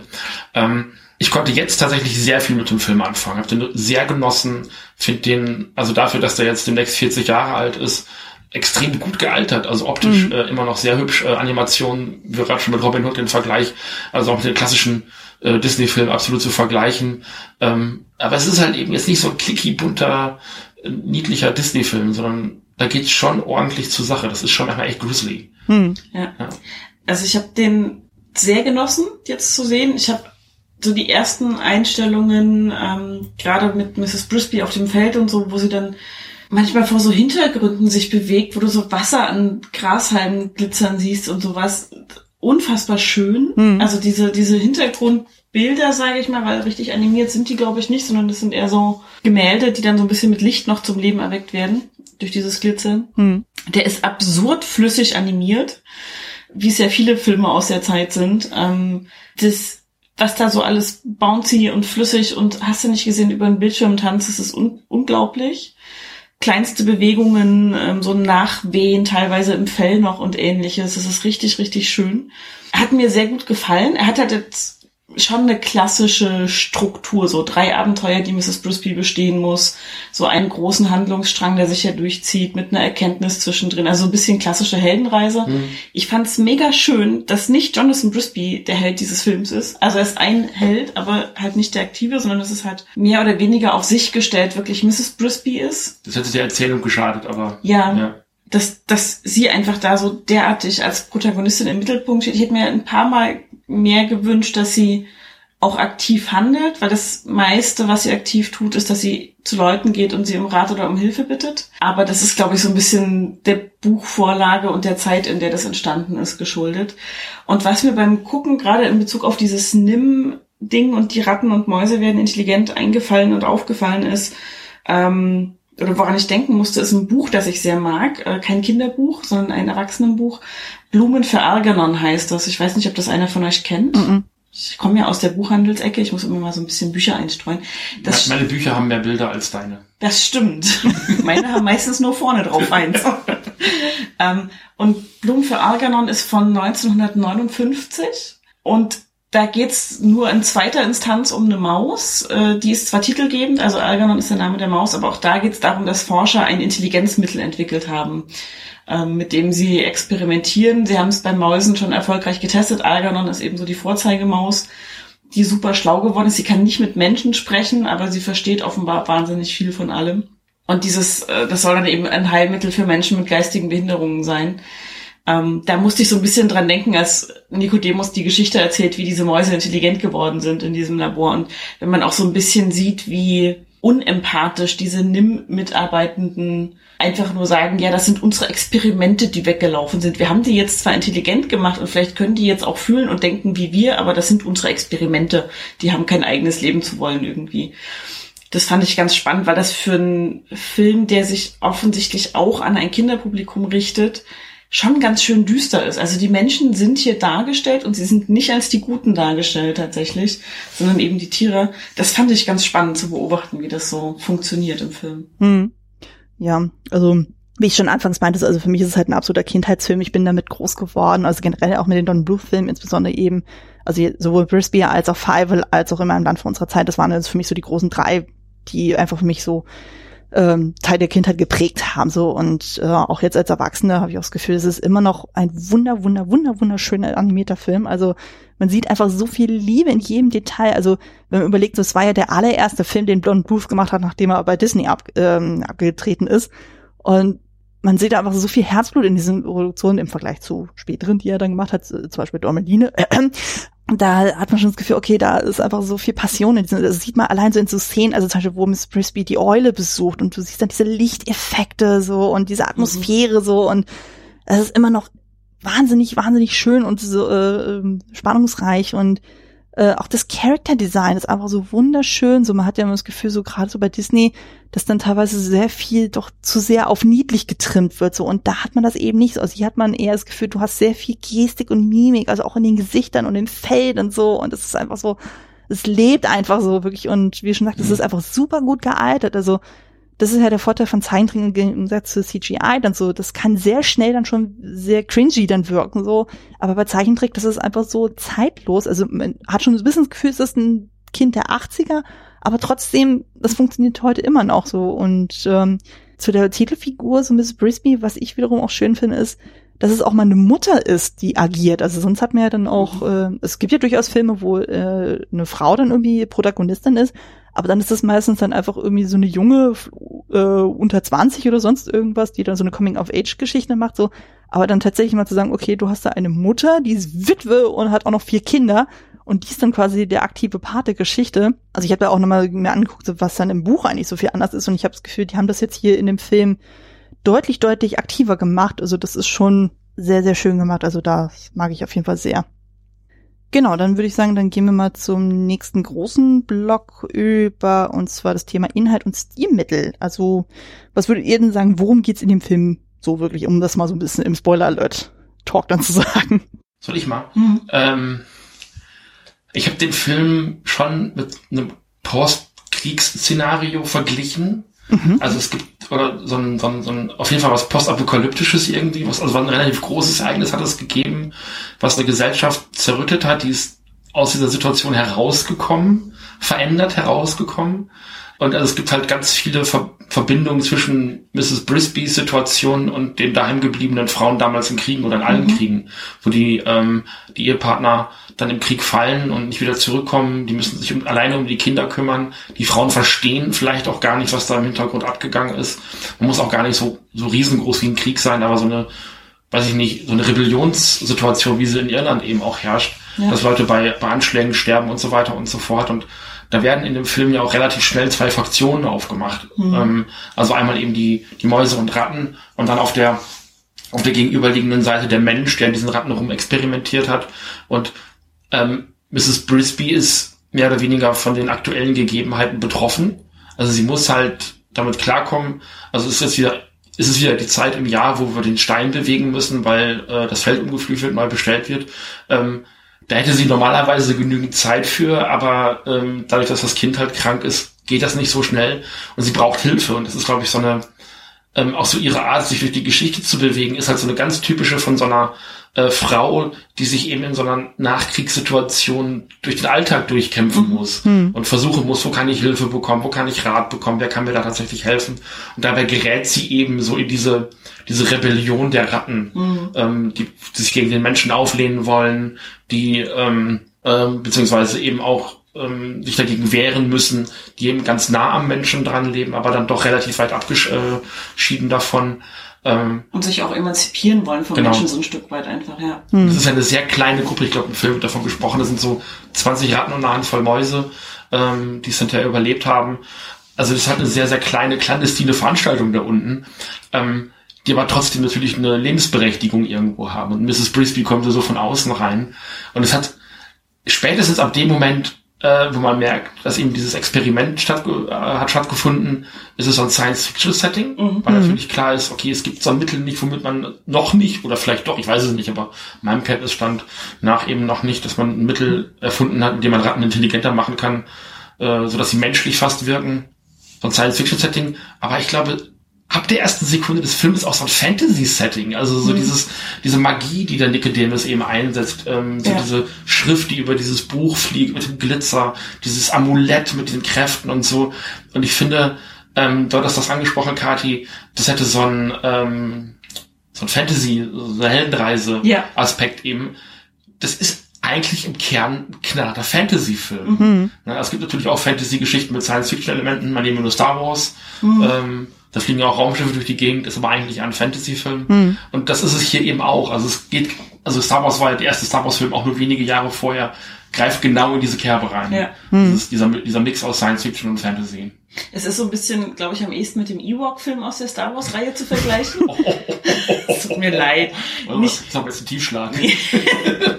nee, aber so vom, vom Umfeld, also es ist klar, dass es diese Technik gibt, aber die die die Hauptfiguren sind, haben nicht direkt Zugriff darauf mhm. im hauptsächlichen Kern. Sie können einen Teil davon nutzen und tun das auch, haben sich aber auch eigene Hilfsmittel entwickelt. Sie verstehen auch, wie sie diesen Traktor oder Flug lahmlegen mhm. können. Ähm, aber sie könnten diesen Flug jetzt nicht fahren. So. Mhm. Also das ist so dieses, diese Ausgangssituation, sage ich mal, wenn man sich die Protagonistinnen und das Umfeld anguckt, in dem sie agieren. Und ich war so ein bisschen irritiert tatsächlich am Ende des Films, weil die Intelligenz der Ratten und dass sie in der Lage sind, den Menschen Strom zu klauen, diesen wasserdichten Fahrstuhl zu bauen und alles, das wird erklärt über dieses Experiment in Nim. Mhm. Aber wo dieses Amulett herkommt und diese magischen Fähigkeiten, die damit zu tun haben, die sind halt einfach da. Mhm. So, also das ist mhm. irgendwie, da wird nicht mal ansatzweise versucht, irgendwas zu erklären von wegen, ja, und ähm, keine Ahnung, seit jeher überliefert und keine Ahnung was so, sondern das ist einfach so, ihr kriegt hier eine Teilerklärung für das Merkwürdige, was hm. im Film passiert. Den anderen Teil, den müsst ihr jetzt einfach schlucken. Das ist jetzt Fantasy und zack. Aber hm. das ist jetzt beim Herr der Ringe mit den Ringen halt am Anfang auch nicht so, dass man gesagt bekommt, wie funktioniert der Ring eigentlich. Die haben aber keine Fahrstühle und keine Elektrizität und so. Also das ist, das ist. Die Elektrizität wird da anders hergestellt. Ich fand neulich diese Diskussion um diese Terry Pratchett-Sendung, diese neue Serie, die da demnächst mhm. irgendwie kommt, so albern, wo gesagt worden ist, wieso haben die da Elektrizität? Wo ich denke, wieso muss denn diese Lichterkette, die du da im Hintergrund siehst, ausgerechnet über Strom funktionieren. Also hm. auch Zitterale. Ich möchte an Zitterale erinnern. ne? Aber das ist doch genau der Punkt. Es kann ja auch andersrum gehen. Hm. Ne? Dass das Dinge halt, also aus einer, können wir gleich in einer weiteren Diskussion hm. nochmal näher drauf eingehen, damit ich hier nicht so lange monologisiere wie bei uns. ähm, aber es kann auch anders funktionieren, dass, dass, dass diese Fantasy-Elemente halt eben auch aus sich heraus einfach funktionieren. Ja, aber es ist für mich nicht, nicht kohärent erzählt im mhm. Film irgendwie. Also das sind so zwei Aspekte, die auch der Film nicht versucht unter einen Hut zu bringen irgendwie. Er mhm. erzählt sie neben, nebeneinander her. Meiner Meinung nach nicht ganz gleichwertig, weil der Intelligenzschritt über dieses Experiment erklärt wird. Und da ist aber auch keine, keine Lore ist das englische Wort, keine Hintergrundgeschichte, mhm. sage ich mal, für dieses Amulett oder für irgendwas da. Mhm. Und das fehlt dann so ein Stück weit für mich. Also das ist für mich einfach so die Diskrepanz. Wie die dürfen Technik und Fantasy haben. Ich stehe auf Steampunk und alles. Ich mag das total gerne. Das ist aber was, was der Film nicht so richtig gut macht, auch wenn der super schön animiert und gezeichnet ist und alles. Aber wie diese beiden Elemente handhabt, ist sehr ungleichgewichtig irgendwo. Hm. Gibt eine Deutung, können wir dann später drüber Gut. sprechen. Ja, also was auf jeden Fall auffällt, es hat so ein bisschen, was du auch schon sagst, so dieses Amulett kommt so ein bisschen out of nowhere. Ich finde, das hat ein bisschen so erinnert das so ein bisschen an äh, Hayao Miyazaki-Filme sozusagen. Es ist ja auch ganz äh, häufig so, du hast ja dann irgendwie so diese Welten, dann so, wo auch magische Elemente drin sind, aber es wird nicht erklärt, woher das kommt und warum und wieso und warum akzeptieren die Menschen das so, wie das dann ist und so. Und daran fühlte ich mich so ein bisschen erinnert. Und ähm, ja, mit diesem Sci-Fi-Aspekt sozusagen, das fand ich eigentlich auch spannend. So, da geht's ja auch ganz viel um dieses Thema, wie mächtig ist Wissenschaft eigentlich? Also natürlich jetzt so der eine Plot dann so der ganzen Geschichte. Äh, der A-Plot ist ja eigentlich primär so, Mrs. Frisbee muss umziehen, äh, obwohl Timmy krank ist. Ähm, und dann hast die Geschichte rund um Nim sozusagen, das ist ja dann dieser Nebenplot dann auch so, der erklärt eben, was ist mit ihrem Mann passiert oder wo kommt ihr Mann überhaupt her. Und das fand ich auch so spannend, eben so diese, die Macht äh, der Wissenschaft so und die Angst vor den Konsequenzen. Weil es zeigt ja definitiv, okay, äh, was macht das mit den Ratten so? Die entwickeln sich entweder in die eine Richtung oder die andere Richtung. Und äh, die Menschen können damit nicht umgehen. So, die sagen so, oh, wollen, also ich glaube, es geht sogar darum, so dann die wirklich auch komplett auszuradieren, wenn ich das richtig verstanden mhm. habe. Also die rufen ja irgendwie an und sagen so, hey, wir wollen irgendwie da an diese Ratten dann irgendwie ran so und der der Farmer, der sagt so noch so, ja, ich will die endlich loswerden, überhaupt sowas. Also geht ja, die werden ja quasi nicht mehr so als normale Lebewesen wahrgenommen, sondern das heißt einfach so, okay, das ist irgendwie Drecksviech, das muss weg in irgendeiner Form. Ja, jetzt haben Ratten halt generell schon als ähm, auch nicht, also in Anführungszeichen nicht intelligente Ratten, hm. nicht künstlich intelligentisierte Ratten, wie auch immer man das nennen möchte, ähm, keinen besonders guten Ruf. Also dass der Bauer unzufrieden ist mit Ratten auf seinem Gelände, das ist naheliegend, sage ich mal. Also hm. das würde man Menschen jetzt pauschal unterstellen, dass die auf Ratten hm. bisschen allergisch reagieren und sagen, naja, wenn sie hier umsonst kommen, dann ähm, kommen Sie mal, dann bin ich froh, wenn ich die Ratten los bin. Ja. Ich finde halt, ich hätte diese Nimm-Erklärung gar nicht unbedingt gebraucht. Das ist aber tatsächlich aus dem Buch. Ja, ja, aber ich also die Geschichte funktioniert halt bis auf diesen letzten Konflikt am Ende, wo es darum geht, okay, wenn ihr hier bleibt und weiter die Menschen beklaut, dann holt Nimm euch ab. Ähm, ansonsten spielt es halt eigentlich keine Rolle. Also ich kann gut damit leben und akzeptieren, dass die sagen, naja, die Ratten leben jetzt schon so lange im Umfeld der Menschen, die haben sich das abgeguckt mit der Elektrizität. Mhm. Weil, also Ratten sind halt eigentlich intelligente Tiere, mhm. muss man mal sagen. Und wenn ich mir so Tierfilme angucke, ähm, die als Animationsfilme existieren, also sei es Bernhard und Bianca oder Feibel der Mauswanderer oder sonst irgendwas, die sind ja immer wie Menschen im Prinzip mhm. behandelt. Und genauso gut hätte ich das in dem Film hier halt auch akzeptieren können. Ja. Ich hätte diese, ihr seid aus einem Labor entkommen, in dem man euch künstliche Intelligenz verpasst hat, Erklärung gar nicht gebraucht. Also die ist. Das ist aber eben die Thematik der ganzen Geschichte. Also ist ja auch die Kritik ähm, und vielleicht auch so ein bisschen der Versuch, genau dieses Phänomen zu erklären. Warum äh, können die Tiere in den Kindergeschichten eben sprechen? Das sind ja oft einfach nur Avatare, mhm. niedliche Avatare, also Kinder haben halt zu Cartoonfiguren schneller Bezug als zu irgendwelchen abstrakten anderen menschlichen Figuren. Hm. Ähm, und nach dem Motto, oh, sieht niedlich aus, ist ein Tierchen, ich mag Tiere und so weiter. Das Kindchenschema äh, packt da ja auch ganz schnell. Ähm, und dann eben hinzugehen und zu sagen, wir versuchen das eben auch zu erklären, warum diese Tiere sprechen können. Ähm, das war für mich als Kind eben eine Fallhöhe, die ich nicht mitgemacht habe, weil ich diesen Bruch nicht verstanden habe. Mhm. Warum ist das jetzt besonders, dass in diesem Film Tiere sprechen können? Wenn ja selbst in, in einem äh, Land vor unserer Zeit, äh, wo die Tiere ja nicht mehr was an, nicht mal Klamotten anhaben, mhm. sondern einfach nackte Dinosaurier durch die Gegend rennen. Mhm. Und selbst die sprechen halt ganz normal. In meinen Kinderbüchern haben die Tiere gesprochen, hatten Klamotten an, haben menschliche, Menschen ähnliche mhm. Gesellschaften gehabt und Strukturen und Infrastruktur, haben Auto gefahren, weiß der gar. My Little Pony, die haben nicht mal Finger und fahren Auto. Also ganz schlimm. Ähm, Automatikschaltung. Vielleicht. Ähm, also solche Sachen halt. Mhm. Ähm, deshalb hat das nicht hinterfragt, aber was damit halt eben erklärt werden soll, ist ja auch so diese Kritik an Tierversuchen, mhm. die da eben stattfindet. Ähm, so dieses, es wird ja auch nicht erklärt, warum sie das machen. Die Tiere sollen da intelligent gemacht werden, aber wofür eigentlich? Ja. So, das wird mhm. mal kurz behauptet und dann ist es aber auch wieder für die, für die Handlung des Filmes so richtig egal und man geht nie wieder darauf ein, weil die Ist-Situation behandelt wird. Mhm. Und ähm, wir hatten eben schon mal dieses Amulett, was halt so ein bisschen out of nowhere kommt.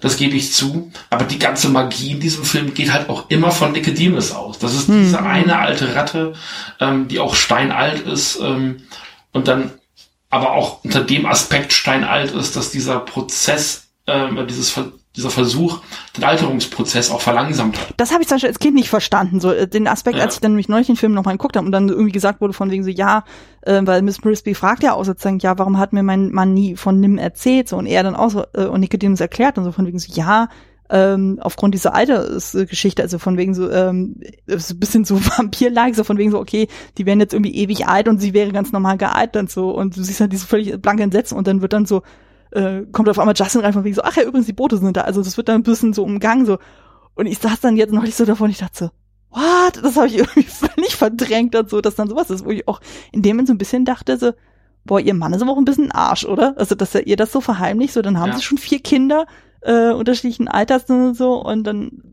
das ist ein wichtiges Detail, so, weil irgendwann wird ja die Frage aufkommen von wegen so, naja, sie wird alt und gepräglich und er ist dann noch so ein Jungspund. Denke ich mir auch so, hm, wann hätte er es erzählt, wenn sie, wenn er nicht äh, von der Katze gefressen wäre?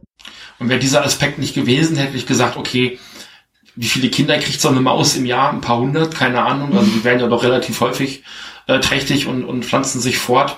Ich hätte gesagt, also diese ganze Situation nach dem Motto, ähm, äh, Tierversuche, dann die Rückkehr zurück in die Menschenwelt, äh, dieses sich selbst befreien, dann da selbst diese Zivilisation aufbauen, lässt das mal so zwei Sommer gewesen sein. Hm. So, ne? Aber mit dem Aspekt eben, dass ähm, dass dieses Mittel halt auch gleichzeitig den Alterungsprozess ähm, eben mhm. stoppt und zumindest verlangsamt stark. Also dieser Nicodemus, der kann halt richtig, richtig uralt sein mhm. und über dieses Alter halt diese Weisheit, selber geforscht und hat diese magischen Kräfte und das ist was, was dieser Torfilm einfach gesagt hat, damals dieser Marvel-Film, ja, wir haben halt so hoch entwickelte Technik, dass sie euch wie Magie vorkommt. Mhm. Das behandelt der Film nicht, er erzählt es nicht, er zeigt diese Magie, aber das ist für mich die Deutung. Mhm. Dass gesagt wird, also das mag uns wie Magie vorkommen und warum hat dieser Stein diese Kräfte?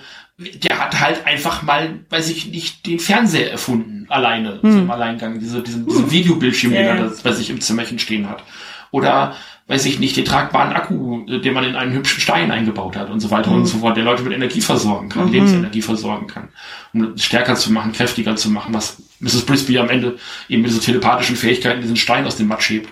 So, so ein bisschen Star Wars-like auch. Das hatte ich nicht zum Beispiel auch irgendwo in der Review gelesen, das fand ich auch total spannend. So, das ist dann eben die Frage, ist das tatsächlich Magie oder ist das nicht eigentlich irgendwie Telekinese oder sonst irgendwas? Also, mhm, es wird einfach genau. nur so wie Magie so ein bisschen verpackt dann.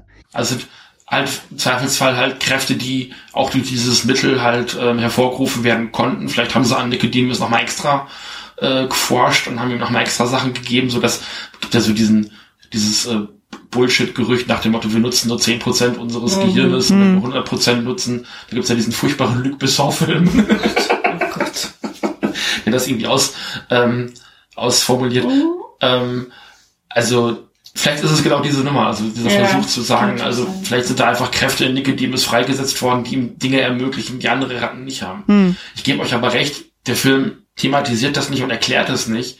Ich brauche dafür aber in einem Fantasy-Setting keine Erklärung, weil den, äh, den Ring im Herr der Ringe akzeptiere ich auch als irgendwas, was Leute unsichtbar macht. Hm. Den, den, Umhang bei Harry Potter akzeptiere ich auch etwas, was Leute unsichtbar macht. Hm. Und es gibt auch irgendwie diesen Fachbegriff dafür, irgendwie Magical Kid oder sowas in der Richtung, bei den Tropes. Hm. Ja, yeah, irgendwie sowas, glaube ich. Ja. Ja, also ich finde trotzdem, dass da eine Diskrepanz da ist zwischen, wie diese Dinge behandelt werden und dass es mir dadurch vielleicht umso stärker aufgefallen ist. Also ich bekomme für das eine eine Erklärung und das andere ist einfach so da und das, dadurch fällt es mir auf, dass ich für das eine eine Erklärung und für das andere nicht bekommen habe. Hm. Wenn ich für alles keine Erklärung bekomme, ist es mir auch egal. So. Dann, dann hätte der Film aber nicht erzählen können, was er erzählt, weil dieses ähm, wir haben intelligente sprechende Tiere, hast du halt im äh, Wind in den Weiden auch. Mhm. Da wird nicht erklärt, warum die Tiere mit den Menschen sprechen können. Da sind Tiere auch nur Avatare. Ähm, aber im Laufe der Geschichte stellst du fest, okay, es gibt diese Tiere in der Welt und dann gibt es aber auch noch Menschen. Und ich habe mich das Zeit Wind in den Weiden, eine meiner absoluten Lieblingsgeschichten, kommen wir auch gleich nochmal zu bestimmt. Aber warum kann dann der Frosch mit dem Bürgermeister und mit dem Richter und was, wieso, warum? Und das hätte man auch machen können, zu sagen, es ist eine Parallelgesellschaft aber dann hätte der Film nicht erzählen können, was er erzählt, nämlich so diese Befreiung. Wo, woraus hätten sich Tiere befreien müssen? Also warum, also der Frosch in, äh, also die Kröte in, der mit in den Weiden baut einen halben Verkehrsunfall und wird deswegen in den Knast gesperrt. Aber warum äh, sperrt man Feldmäuse und Ratten ein? Also mhm. einfach herkömmliche Ratten und Mäuse. Warum? Da gibt es eigentlich sonst keinen Grund, außer eben dieses typische Labormäuse, Laborversuche und so weiter und so fort. Und das ist ja der Motivator der ganzen Geschichte. Warum haben die sich befreit? Und dann eben auch zu sagen, okay, das ist eine spezielle Art auch, ähm, die verstanden hat, dass die Menschen den eigentlich auf die Pelle rücken wollen und den äh, zu Leibe rücken wollen. Ja, und dann ist wiederum auch super spannend, so dass die dann wiederum sagen dann so, ja, ähm, wir haben jetzt irgendwie so dieses typische Rattenleben, sozusagen wir klauen uns alles zusammen, was wir irgendwie brauchen, so, aber dass dann irgendwie dann so dieser Moralaspekt dann reinkommt, so von wegen so, ja, es ist eigentlich moralisch überhaupt nicht richtig, dass wir die beklauen, deswegen äh, wollen wir am liebsten unsere hier abbrechen und wir wollen dann nach Fawn Valley, wird ja irgendwie das ja genannt, äh, dann umsiedeln, mhm. wo dann so eine Figur wie Jenna dann aber wiederum sagt so, ja, nee, warum soll ich dann meine Lebenssituation verändern? So, hier haben wir alles, was wir brauchen, ist doch alles super. Und das finde ich wiederum interessant. So auf der einen Seite so äh, ist das doof, was da in NIM passiert ist, aber gleichzeitig profitieren die davon und äh, erheben sich dem ja auch so drüber, indem sagen, okay, wir sind quasi moralisch dann besser als die, äh, die uns das angetan haben. So und wir gucken dann so, dass wir mhm. für uns dann selber irgendwie den besten Weg machen. Das finde ich wiederum. Und sind aber da halt auch erst ähm, nach dieser Intelligenzbehandlung in der Lage, überhaupt eine moralische Entscheidung mhm. zu treffen. So. Ja. Also dieses wenn es einfach nur durch einen Zufall befreite Laborratten wären, ja. ohne Intelligenzsimulation, würden sie halt trotzdem den Getreidespeicher und die Vorratskammer leer räumen ja. und sich nicht drum scheren. Genau. Dieses Ratatouille-Phänomen, dass sie da also wirklich sitzen und einfach nur tun, was Ratten tun mhm. und einer dann tatsächlich sich ein bisschen daraus äh, erheben möchte. Mhm. Aber hier ist es eben eine ganze Gesellschaft, die sich vielleicht mhm. ähm, bildet. Aber, und das ist, glaube ich, da noch gar nicht drauf, ist noch gar nicht drauf eingegangen, eben alle Tiere darum herum auch eben davon profitieren. Also eine Mrs. Brisby, die eben nicht Teil dieses Experimentes gewesen mhm. ist, die eine ganz her herkömmliche Feldmaus ist, ähm, die jetzt eben auch Klamotten hat und eine Kerze in ihrem äh, Steinchen lesen so, gelernt hat. Lesen gelernt hat, solche Dinge eben, mhm. das eben auch für Tiere nicht selbstverständlich ist. Und also die Tiere um diesen Rattenbau herum haben davon ja profitiert durch, die haben eben auch den Mr. Ages, den wir schon angesprochen haben, der so dieser Alchemist und Wissenschaftler ist, der halt Medizin herstellen kann, der über Krankheiten Bescheid weiß, nach dem Motto, der kleine Timmy hat eine kleine Lungen, äh, eine große Lungenentzündung ja. sogar für eine Maus. Ähm, und muss diese Medizin nehmen, darf nicht bewegt werden. Also davon profitieren die ja auch als Gesellschaft. Die mhm. werden ja insgesamt schlauer, intelligenter, die Infrastruktur wird besser, menschlicher, also passen sich dem ja auch an. Und das ist zumindestens also Jeremy, der glaube ich nur so ein Halstuch trägt, so als äh, Accessoire. Ist immer noch so ein Rest Bindfaden, den er für so einen Nestbau, glaube ich. Genau. Ja, genau. was war das? Also der war ansonsten halt eine ganz normale reguläre Krähe ist ähm, und viele andere Tiere, auch die Eule, äh, über die wir gleich nochmal sprechen müssen. Ähm, das ist halt eine, eine ganz normale 0815 Eule, die oben in irgendeinem äh, einem Baumstumpf oder einem Baum halt eben lebt und äh, von da aus aus eben jagen geht. Also da gibt's schon auch eine eine unterschiedliche Entwicklungsstufe, in denen sich die Tiere eben befinden und eben auch die nicht modifizierten Tiere profitieren davon und ähm, haben eben diese Gesellschaft mhm. adaptiert. Also das ist, geht eben weitreichender. Also das streut so nach außen hin äh, um diesen Rosenbusch auch aus. Ja. Naja, es ist schon so ein bisschen auch die Erzählung eben, was passiert, wenn ein Teil der Gesellschaft einen Entwicklungssprung macht, was passiert mit allen Teilen der genau. Gesellschaft, so ja. Das stimmt natürlich. Ja. Nee, aber ansonsten, es wird ja auch so ein bisschen signalisiert, so dass ja dann die Ratten eigentlich versuchen, so unter sich dann zu bleiben. Also dass dann überhaupt äh, Leute von außen oder Tiere von außen wissen, sozusagen, dass es diese Ratten da gibt, dass die so intelligent sind. Weil das ist ja auch bei Miss Brisby so, die kommt ja auch nicht so ohne weiteres da irgendwie rein. Die findet es ja nur durch Zufall raus, dass dann tatsächlich die da unten so ein riesiges Reich dann irgendwie haben. Oder so eine riesige Kolonie, in Anführungszeichen.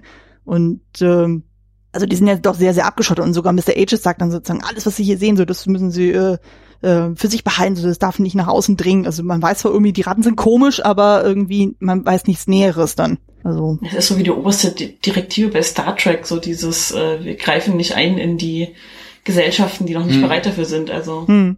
ne, die Vulkanier haben ja erst Kontakt mit der Erde aufgenommen, als die Raumfahrt entwickelt war. Mehr oder weniger. Ja. ja, ich glaube nicht, dass es Mrs. Brisby und Herr Tante da, dass die halt den gleichen Entwicklungsstand hätten, äh, mhm. wenn eben Mr. Brisby da ja. nicht eingegriffen hätte. Mr. Aegis dann eben, also der eben auch für die Mäuse mehr oder weniger dann so ähm, diese ganze Entwicklung mitgenommen hat, wenn die beiden nicht gewesen wären und das eben auch in die Mausgesellschaft mit reingetragen ja. Hm. Weil alle anderen Tiere, die wir in dem Film sehen, haben das nicht. Ja. Die sind, das sind halt ganz, können natürlich untereinander kommunizieren, weil es Tiere hm. sind. Ich glaube, man sieht gar nicht konkret, wie die Tiere mit den Menschen sprechen. Das tun sie, glaube ich, nicht. Nee, also du siehst natürlich Dragon, also den Kater, der von den, von den Menschen rumkommandiert wird. Du siehst dann noch so ein paar Feldtiere wie Hasen, Kanickel mhm. und sowas fliehen, wenn der Pflug kommt. Genau. Aber ansonsten interagieren die nicht miteinander. Also das ist so diese klassische Mensch-Tier-Hierarchie. Mhm. mhm. Ähm, die da stattfindet. Genau, das sind ja quasi so diese Parallelgesellschaften, die dann halt so dann ablaufen. Also die interagieren nicht wirklich miteinander. Also man sieht, ähm, ich meine, immerhin sieht man ab und zu mal dann die Menschen, also insbesondere die beiden, äh, das Pharma-Ehepaar, dann so, aber ähm, der Kater spricht auf jeden Fall nicht, die anderen Waldtiere sprechen definitiv nicht. Also die einzigen, die man ja tatsächlich reden hört, sind ja eben die Brisby-Familie, Tante Shrew, Jeremy ähm, und die Ratten. Also das mhm. konzentriert sich ja auf die dann. Und die Eule, genau, die, die nicht zu vergessen, die sowieso super creepy ist. Aber das fand ich zum Beispiel auch super spannend, auch so von, äh, vom Stilmittel her.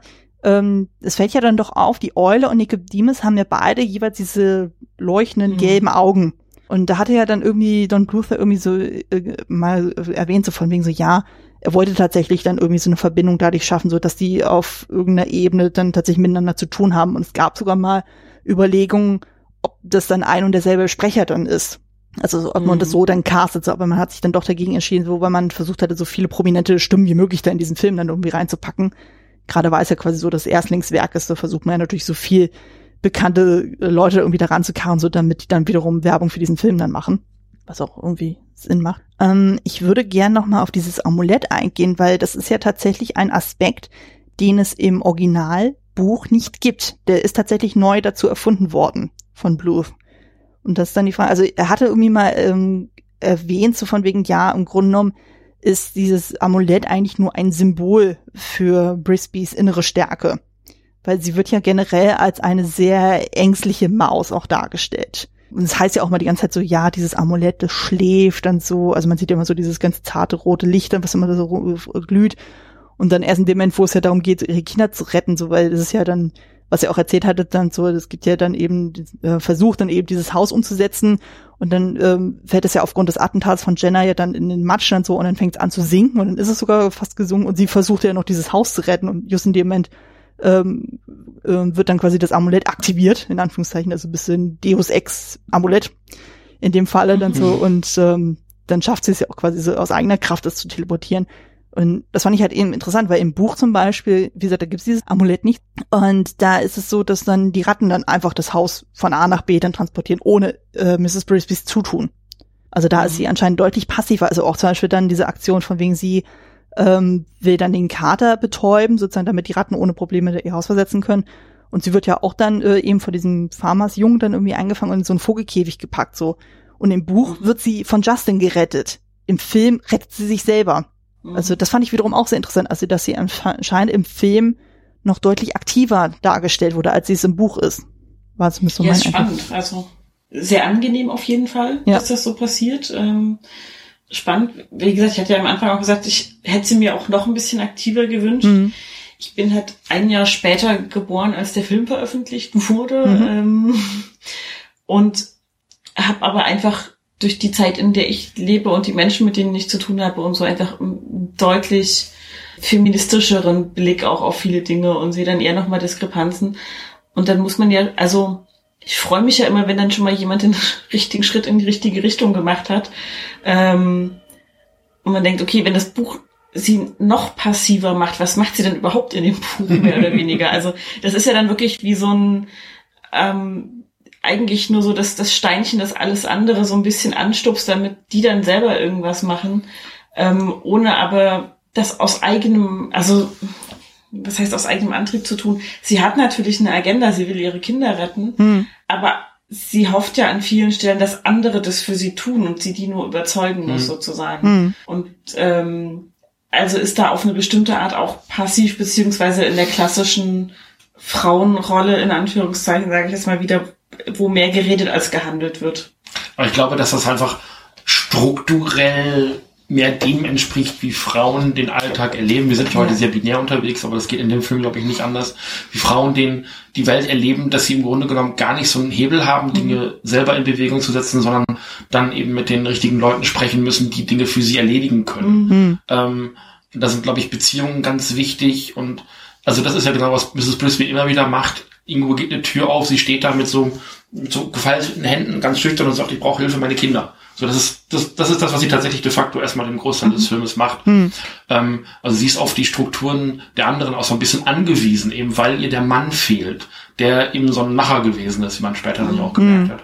Ähm, und ähm, wahrscheinlich in der Beziehung erstmal auch der aktivere gewesen ist. Jetzt wird ja auch ziemlich deutlich sozusagen, also sie ist dann äh, auch, glaube ich, dann, als dann die Aktion mit dem Flug dann ist, also sie fängt eigentlich erst an, wirklich sehr aktiv dann zu werden, so wo dann eben der Flug auf sie kommt so und sie dann sagt, okay, äh, äh, Tante Schuh, nimm mal meine Kinder, ich kümmere mich jetzt mal um diesen, äh, um diesen Flug dann so. Also sie wird dann wirklich ultra aktiv dann sozusagen, wenn es wirklich Genau. darauf ankommt. Also da, äh, da wächst sie über sich hinaus tatsächlich dann. Aber man sieht dann sofort in der Szene danach sozusagen, wo sie völlig zitternd zusammenkauert. Dann also das finde ich wiederum auch gut, dann so, dass dann auch gezeigt wird, naja, sie kann beides sein. Sie kann sowohl ängstlich als auch mutig sein. Also es gibt ja, Mhm. ich habe das Gefühl, heutzutage ist so ein bisschen eher der Trend sozusagen, dass dann viele Frauen immer so als ultra stark dargestellt werden müssen, aber dass dann irgendwie Ja. so diese weichen Seiten dann außer Acht gelassen werden. Und ich bin der Meinung, dass es sich wichtig ist, dass man beides zeigt. Dass es auch völlig okay ist zu sagen, okay, man hat Angst und so. Man kann aber auch wirklich, wenn es drauf ankommt, auch mutig sein. Und das wird ja in dem Film ja auch wirklich sehr, sehr deutlich. Also gerade gegen Ende dann, wo es ja darum geht, okay, sie will ihre Kinder retten, komme es was wolle. Und das finde ich auch so schön in der Szene dann eben, wo sie sich aus diesem Käfig dann befreit, dann so, wo auch wirklich gezeigt wird, okay, sie tut auch wirklich alles, was ihr in ihrer Macht steht. Und sie kommt ja dann auf den Trichter, als sie sich da an diesem Draht irgendwie verletzt und dann ist, äh, die den Arm kühlt und dann merkt so, ach Mensch, hier, das ist ja auch nochmal eine Option. Also ähm, die ist auf jeden Fall auf ihre Weise intelligent, aber sie muss dann erst auch, ähm, also es kommt ja auch nicht in den Schoß gefallen, sondern sie entdeckt das so, so nebenbei. Also das ist ja, was du auch meintest, Kathi, mit der Heldenreise. Sie kommt dann in eine Situation und guckt dann so, was macht sie da draus tatsächlich. Ja. Sie ist halt der ganzen, in dem ganzen Film immer wieder einem Druck ausgesetzt, Dinge erledigen zu müssen, Hm. ist dann eben auch sehr erfinderisch da rauszukommen und bricht aber auch regelmäßig wieder zusammen. Und ähm, auch wenn die Kette am Ende, das Amulett am Ende natürlich so ein bisschen was wie Deus Ex Machina ist, das gebe ich offen zu, ist es auch, aber das kommt halt aus ihr selber. Also Ja. das ist halt ihre Kraft. Es gibt so dieses, dieses äh, Bild, dass Frauen, wenn es um Kinder geht, ganze Autos hochheben können. So, Mhm. was ist das ja? Ja. Also genauso dieses, wir retten meine, meine Kinder aus dem brennenden Auto und ich muss das Auto umdrehen. So, so was ist das ja. Und ähm, das ist, hätte, glaube ich, weiß ich nicht, eine, eine, eine, eine, eine Ripley in Alien, das ist halt so eine, so eine Power-Fantasy eines männlichen Autors. Das ist eine tolle Figur, ich liebe die Alien-Filme. Mhm. Und, und, und Ripley ist in den meisten Fällen sogar echt cool. Aber das ist halt so ein Idealbild von so einer weiblichen Heldin. Ne? Mhm. Und das, War das nicht bei Ripley sogar so, dass es eigentlich gar nicht als Frau geschrieben wurde, sondern dass man das so offen gehalten hatte? Oder habe ich da ich irgendwas glaube an? ja, aber das, das wüsste ich jetzt nicht. Bin ich mir Ja, auch nicht sicher. ja. Aber das ist halt, ähm, also Ripley würde halt als Mann exakt genauso funktionieren und da wird man sich hinterfragen, ähm, dadurch, dass sie eine Frau ist, pusht man das halt so ein bisschen nach vorne, Hm. wo ich denke, sie ist halt so ein typischer 70er, spät 70er, früh 80er Actionheld, also ein, ein Kurt Russell in der Rolle hätte auch nicht großartig gestört. Hm. Nee. Ähm, und also wäre kein großer Unterschied gewesen, weil sie halt die ganze, also klar, es gibt natürlich diese Horrorszenarien, wo sie Angst hat, wo sie der Situation direkt ausgesetzt ist, aber das ist, es geht da halt nicht so um dieses, ähm, also Ripley muss ja keine Struktur im Sinne, ihre, ihre eigene Struktur beschützen, sondern eher so eine Situation, sich aus einer Situation heraus Ja. befreien, wohin, wohingegen es bei Mrs. Brisby halt direkt halt um deutlich viel mehr geht. Also sie ähm, stellt ihr Leben ja, äh, setzt ihr Leben ja für die Kinder vor allem erstmal aufs Spiel und versucht ähm, dem Sohn eben zu helfen, ihre eigene Existenz auch zu retten. Hm. Ähm, genau. Was ich da so ein bisschen schade finde in der Muterzählung, also zum einen bin ich ja sowieso der Meinung, dieses, ich nenne es jetzt mal Trope, starke Frau, kann Mhm. sowieso in die Tonne. Ja. Ähm, weil zeig mir mal eine starke Männerrolle als Gegenstück dazu. Ich denke so, gibt's halt nicht. So. Hm. Männer Ja, stimmt, bei Frauen wird's immer so extra hervorgehoben dann so. Ja, ja, Hm. genau. Finde ich mega anstrengend Ja. hinweg. Und diese Muterzählung, die dann einhergeht mit diesem Amulett, finde ich halt insofern schwierig, als Mrs. Brisby in diesem Film permanent über ihren Schatten springt. Hm. Sie traut sich zu der Eule. Sie, obwohl sie allein ist und obwohl sie Angst hat, traut sie sich in diesen Rattenbau rein und versucht da Hilfe zu finden. Sie hat tierische Angst davor, dieses Schlafpulver in Dragons Futter zu mischen, aber sie macht es, weil sie ein Ziel hat. So. Sie springt ohnehin permanent über ihren Schatten und ist mutig. Hm. Nicht, weil sie keine Furcht kennt, sondern das ist ja auch Ja. so diese Erzählung immer so, weil sie die eben sehr gut kennt, aber eben sagt, okay, ich kann nicht mich immer irgendwie zitternd in die Ecke stellen und hoffen, dass andere das regeln. Aber, aber das, das Amulett ist ja nichts, was, also zumindest meiner Deutung nach, nichts, was ähm, irgendwas in ihr ähm, oder ihr was gibt, was sie vorher nicht hatte, sondern es ist andersrum. Sie nutzt das Amulett als Werkzeug. Hm. Also weiß ich nicht, der ähm, der Ring in der, ich bin schon wieder bei diesem blöden Ring, ich weiß nicht, wahrscheinlich weil da vorne so ein Lego Donut ist, ich habe keine Ahnung. ähm, das ist halt, der, der Ring verändert dich. Ja. Der macht dich böse, der korrumpiert dich, der macht dich süchtig nach diesem Ring. Ähm, das ist eine dunkle Macht und das ist bei diesem Amulett nicht. Da geht die Kraft eben aus der Person heraus und sie nutzt diese, dieses Amulett am Ende halt wie ein verlängertes Seil, mit dem sie diesen Stein da rauszieht. Hm. Es ist, also du hast recht, wenn du sagst, es, diesen, diesen Stein, der ist halt unnötig, weil sie, sie hat es auch alleine schaffen müssen. Aber das schafft sie halt auch alleine, dadurch, dass sie dieses Werkzeug hat. Ja, ist richtig, aber also wo es mir, glaube ich, deutlich aufgefallen ist, ist einfach, sie bekommt diesen Stein, also dieses Amulett von Nikodemus, bevor sie die Katze betäubt. Ja. Hm. Und da ist sie auch schon mutig und da hat sie das Ding auch schon dabei und es hilft ihr kein Stück. Na, in dem Moment nicht, weil sie es ja auch aus eigener Kraft kann. Also Und sie hat das Amulett auch also, abgelegt in dem Moment. Also sie hat es nicht bei sich, als sie zu, äh, Das fand ich sowieso bescheuert, aber egal. Du findest ja das ganze Amulett bescheuert, dann ist das ja kein Problem. ja, ist richtig. Nur- Nur ist halt die Frage, wie gesagt, im Buch ist es ja dann so, dass ja eben die Ratten das ja ohne ihr Zug und Tun alles machen mit Mhm. dem Haus. Ist dann halt die Frage, wie hätte man das anders lösen können? Wenn man sagt, okay, man will unbedingt sie als äh, dann Mhm. tatsächlich so die, äh, die finale Akteurin dann irgendwie zeigen. Ich glaube, man wollte dieses magische Element mit einbinden, weil so viele Disney-Filme das haben. Ähm, Magie ist leichter zu akzeptieren, wenn es um eine kleine Meerjungfrau geht.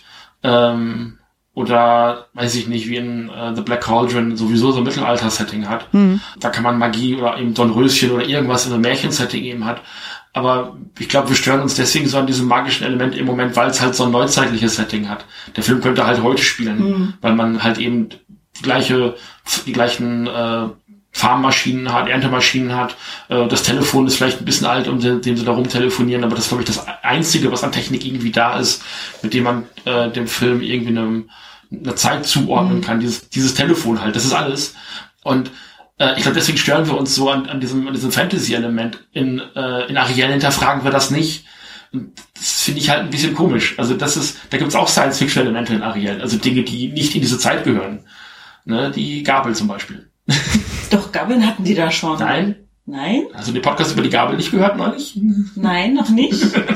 Es gibt einen Podcast über Gabel? Ich weiß tatsächlich, dass es, naja, also ich weiß, ähm, Fun Fact, äh, History wissen, dass Gabeln lange Zeit kein akzeptiertes Besteckteil waren, weil sie an den Teufelsdreizack erinnert haben. Mhm. Genau. Ah. An diese Teufelsgabel. Und deshalb wurde lange mit Löffeln und Messern gegessen und nicht mit Gabeln. Genau. Ah. Das weiß ich, aber ich hätte Ariel anders eingeordnet von der Zeit her. Ich wollte sagen, wann Also spielt das da denn? Gabel schon, schon, äh, Gut, aber es ist ja sowieso ein Zeichentrickfilm. Aber Das ist sind, richtig. Das sind halt Elemente in einem, in einem, in einem erweiterten Mittelalter-Setting, vielleicht ein bisschen später, so 18. Jahrhundert oder sowas, die da vielleicht in diese Höhle nicht reingehören. Mhm. Das so, aber es ist jetzt auch nebensächlich, ist eine Ja. andere Diskussion. Ähm, da sind auf jeden Fall auch Elemente drin, die halt in so einen Fantasy-Film erstmal so nicht reingehören. So, äh, das akzeptieren wir aber, weil es ein Märchen ist. ja. So, und das ist so ein, das, das ist der Aspekt, wie- wieso, also diese ewige Diskussion ist Star Wars Science Fiction oder Fantasy. Das liegt halt nicht an den Raumschiffen. Also das, ist, das ist, ist halt ein Fantasy-Film. Hm. ja, Nur weil da Raumschiffe richtig. drin sind, macht das, das nicht zu einem Science-Fiction-Film. Ähm, und genauso sehe ich das hier. Ich meine, die Katze heißt Dragon. Das ist, die müssen da hin und diese Katze besiegen. Die müssen diesen Drachen töten. Das ist derartig klar ein Fantasy-Film und deswegen stört mich dieses Amulett null. Hm. Gar nicht. Nö, also na, ich störe mich auch nicht so dran, aber klar, wenn man so äh, länger so drüber nachdenkt, dann denkt man sich auch so, hm, ja, also, na gut, vielleicht ist auch ein bisschen diese, Vielleicht störe ich mich auch nicht am Amulett, sondern auf der anderen Seite dann an NIM und an diesen wissenschaftlichen Experimenten. hm, Was, was sind denn, ich bin schon wieder bei Herr der Ringe, aber was ist denn hier mit, äh, mit, mit Sauron, diesem großen Auge, der die äh, Orkse korrumpiert und als seine, seine Gefolgschaft irgendwie, der macht doch im Grunde genommen nichts anderes. Das kannst du doch auch wissenschaftlich erklären mit irgendwelchen Gammastrahlen. Nein, das ist Magie. das, das ist plötzlich Magie. Ja, aber bei Herr der Ringe ist alles Magie. Also, wie gesagt, also ich finde halt auch so dieses, ist es halt Science Fiction oder ist es Sci-Fi, ist es Ernst oder Unterhaltung? Hm.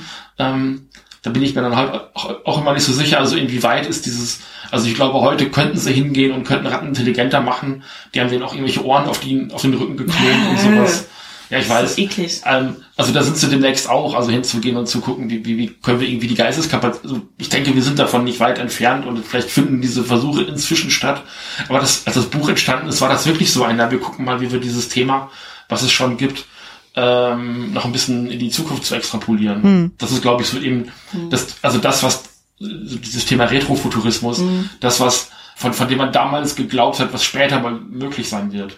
Naja, es ist ja, glaube ich, auch so ein Stück weit immer, ähm, wann haben welche wissenschaftlichen Erkenntnisse den Weg in die breite Öffentlichkeit Ja. gefunden und zu Spekulationen angeregt. Also DNA wurde doch auch in den 40er Jahren erst ent entdeckt, Hm. wie die aufgebaut ist, meine ich. Also Mhm. da gab es ja noch mal so einen Schwung medizinischer Erkenntnisse auch überhaupt, wo man sagen könnte, okay, wenn wir medizinische Kenntnisse auf dem Level haben, dann können wir vielleicht, und da setzt die Science Fiction an, zukünftig, weiß ich nicht, per Implantat im Hirn miteinander kommunizieren oder eben Intelligenz steigern oder irgendwie. Ich finde find halt, ja. also im Vergleich ist es vielleicht ein bisschen weit hergeholt, Aber wenn man die Geschichte Frankenstein nimmt, mhm. viele Leute halt sagen, okay, Körper zusammennähen und äh, daraus ein neues Wesen schaffen, klingt auch sehr abgespaced. Das haben die damals halt tatsächlich versucht. Also dieses ja. Strom in tote Körper leiten, das war damals fast schon Stand der Technik. Man hat dann gemerkt, bringt nichts, hilft nichts, mhm. es fehlt das Bewusstsein, das kriegen wir da mhm. nicht reinge, reingeschraubt. Mhm. Ähm, brauchen wir auch kein neues Gehirn mehr rein, äh, reinlegen. Das funktioniert so nicht. Aber dieser, diese Versuche, die waren kontemporär zu der Zeit. Also man darf nicht vergessen, dass, dass die Technik damals eventuell weiter gedacht hat und weiter überlegt hat, man dann aber wieder ein paar Schritte zurückgegangen ist und von dort aus weiter überlegt hat. Mhm. Also ich störe mich halt auch an diesem, an diesem Fantasy-Elementen insofern nicht, wo ich denke, ja, vielleicht ist das ja mal irgendwann möglich. Also auch so ein magisches Amulett kann ja irgendwann mal tatsächlich existieren. Hm. Das ist ein Digivice mit einem. Nein. Nein. Bestimmt nicht. Nee, Im Grunde hat man so ein bisschen das Gefühl, das Amulett ist einfach nur tatsächlich ein Verstärker dann. Ja. Für das ja. Ganze. Also ich glaube, so können wir uns, glaube ich, einigen. Ja, und es ist sicherlich auch in dem Film drin einfach nur ein magisches Element. Ich glaube nicht, dass sie sich großartig was dabei gedacht haben. Da ich ganz, da sind wir uns, glaube ich, relativ einig. Die wollten äh, ein paar Glitzereffekte über den Bildschirm jagen und alles sieht irgendwie hübsch aus und das haben sie ja auch erreicht. Aber das hat, glaube ich, keine tiefere Bedeutung. Wahrscheinlich nicht. Da interpretiere ich sicherlich mehr den Film rein, als da ist. Das aber das ja. ist ja eh immer so bei Literatur und Film und überhaupt bei Kunstwerken, dass dann in, im Nachhinein in der Rezeption mehr reininterpretiert ja. wird, als vorher reingedacht werden konnte mhm. überhaupt. Weil wenn ein Mensch sich ein Werk ausdenkt oder eine Gruppe von 20 Leuten im Zweifelsfall sich ein Werk ausdenkt, dann haben die halt das Gehirnschmalz von 20 Leuten, um was reinzudenken, hm. während es hunderttausende Millionen Menschen rezipieren und das Gehirnschmalz von sagen wir der Hälfte, dazu da ist, um Sachen herauszuinterpretieren. Und dann auch wiederum. zu diskutieren und, und, weiter, weiter zu denken und, ähm, und auch in Kontext ja. mit anderen Dingen zu setzen, die gegebenenfalls die Schaffenden nicht gekannt haben oder hm. so. Ja, das ist eben das Ding halt, so, wenn man auch so alte Sachen dann irgendwie nochmal zurückguckt äh, und dann schaut und so mit unserem heutigen Kenntnisstand so von wegen, ja, man könnte genau. ja das und das hineinsehen und so. Aber wir können uns, glaube ich, in der Hinsicht einigen, so, es sieht einfach fancy aus. Also, ja, das, das stimmt. Es ist schön animiert, so. Ja ja. Interpretationen ändern sich dann halt auch einfach irgendwann. Ja, ne? ja also Sachen, die wir heute so interpretieren, vielleicht guckt man in zehn Jahren auf den Film und entdeckt noch zwei, drei andere Dinge, mhm. äh, auf die wir jetzt gar nicht gucken können, einfach weil wir als Gesellschaft gedanklich woanders sind. Ja. ja.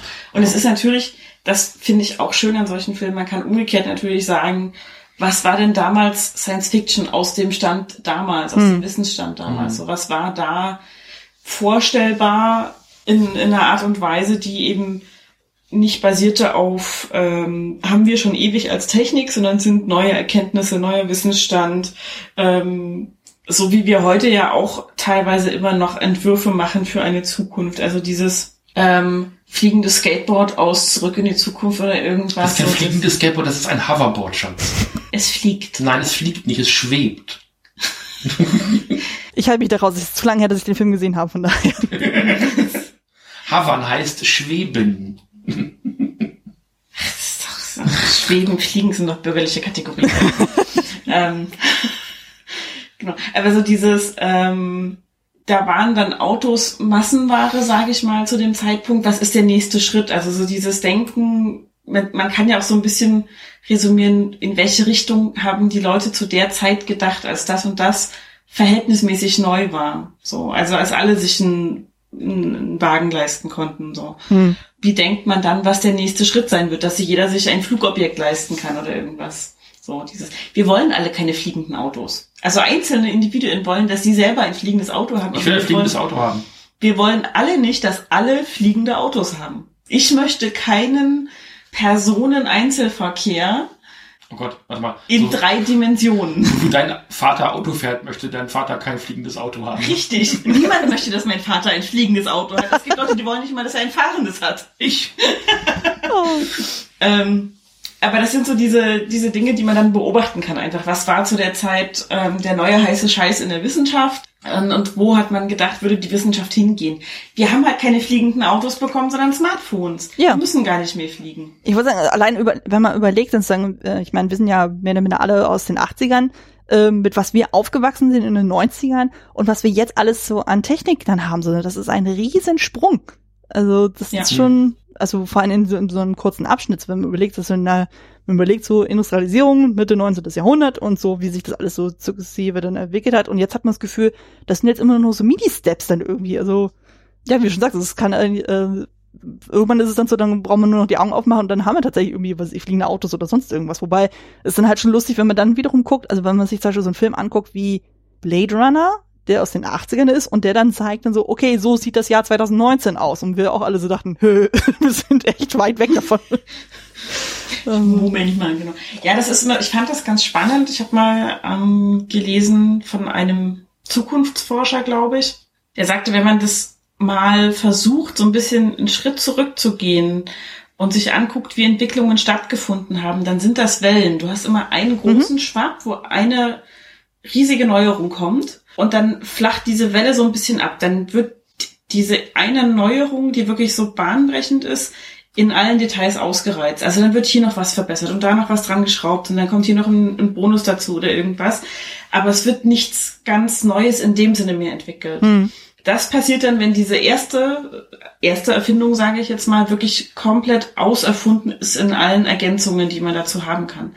Und erst wenn das passiert ist, wenn man dieses Objekt ausgereizt hat, sage ich mal, an seinen Möglichkeiten, also wenn das Smartphone irgendwann mal alles hat, was man sich überhaupt denken kann und was der Mensch in der Lage ist zu programmieren und zu bauen für so ein Smartphone. Erst dann wird irgendwie wieder die ganz große bahnbrechende Neuerung kommen, weil bis dahin toben sich alle an dem aus, äh, wo man schon eine gute Basis hat. Mhm. So. Genau, also dass das der nächste kreative Schub in der, in der technischen, wissenschaftlichen Forschungsentwicklung, wie auch immer, erst dann kommt, wenn der letzte so weit abgeflaut ist, dass da halt auch nicht mehr viel zu holen ist. Mhm. So, wenn man sagen kann, ich kann die Kameras nicht kleiner machen, die Mikros verbessern oder irgendwas, das ist alles da. Mhm. Ähm, irgendwie, ich, ich brauche gar nicht mehr mich um diese Smartphones kümmern, weil die können jetzt alles. Ja. So. Mehr können sie nicht können.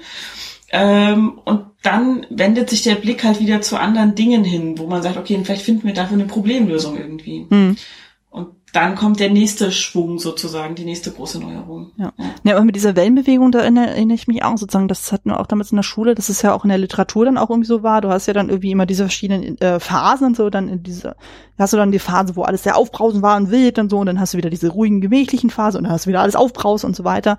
Und ähm, naja, bei meinem Studienfach Kostüm, da war es ja auch sozusagen, du hast ja auch immer diese unterschiedlichen Phasen.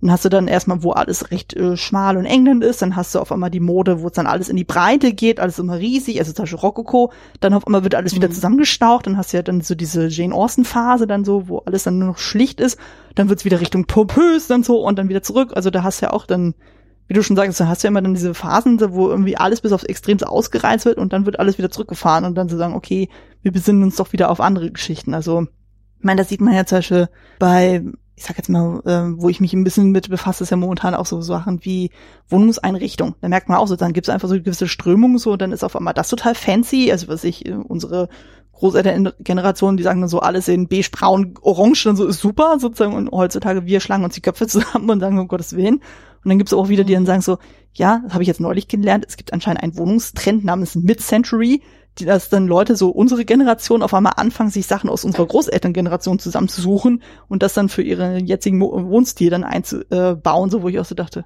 ha, okay. Und dann, wenn die alte Generation wiederum darauf guckt, sozusagen schlagen sie die Köpfe, äh, die Hände über den Kopf und denken sich auch so, um Gottes Willen, warum finden sie das jetzt wiederum toll? Wir fanden das damals schon schrecklich.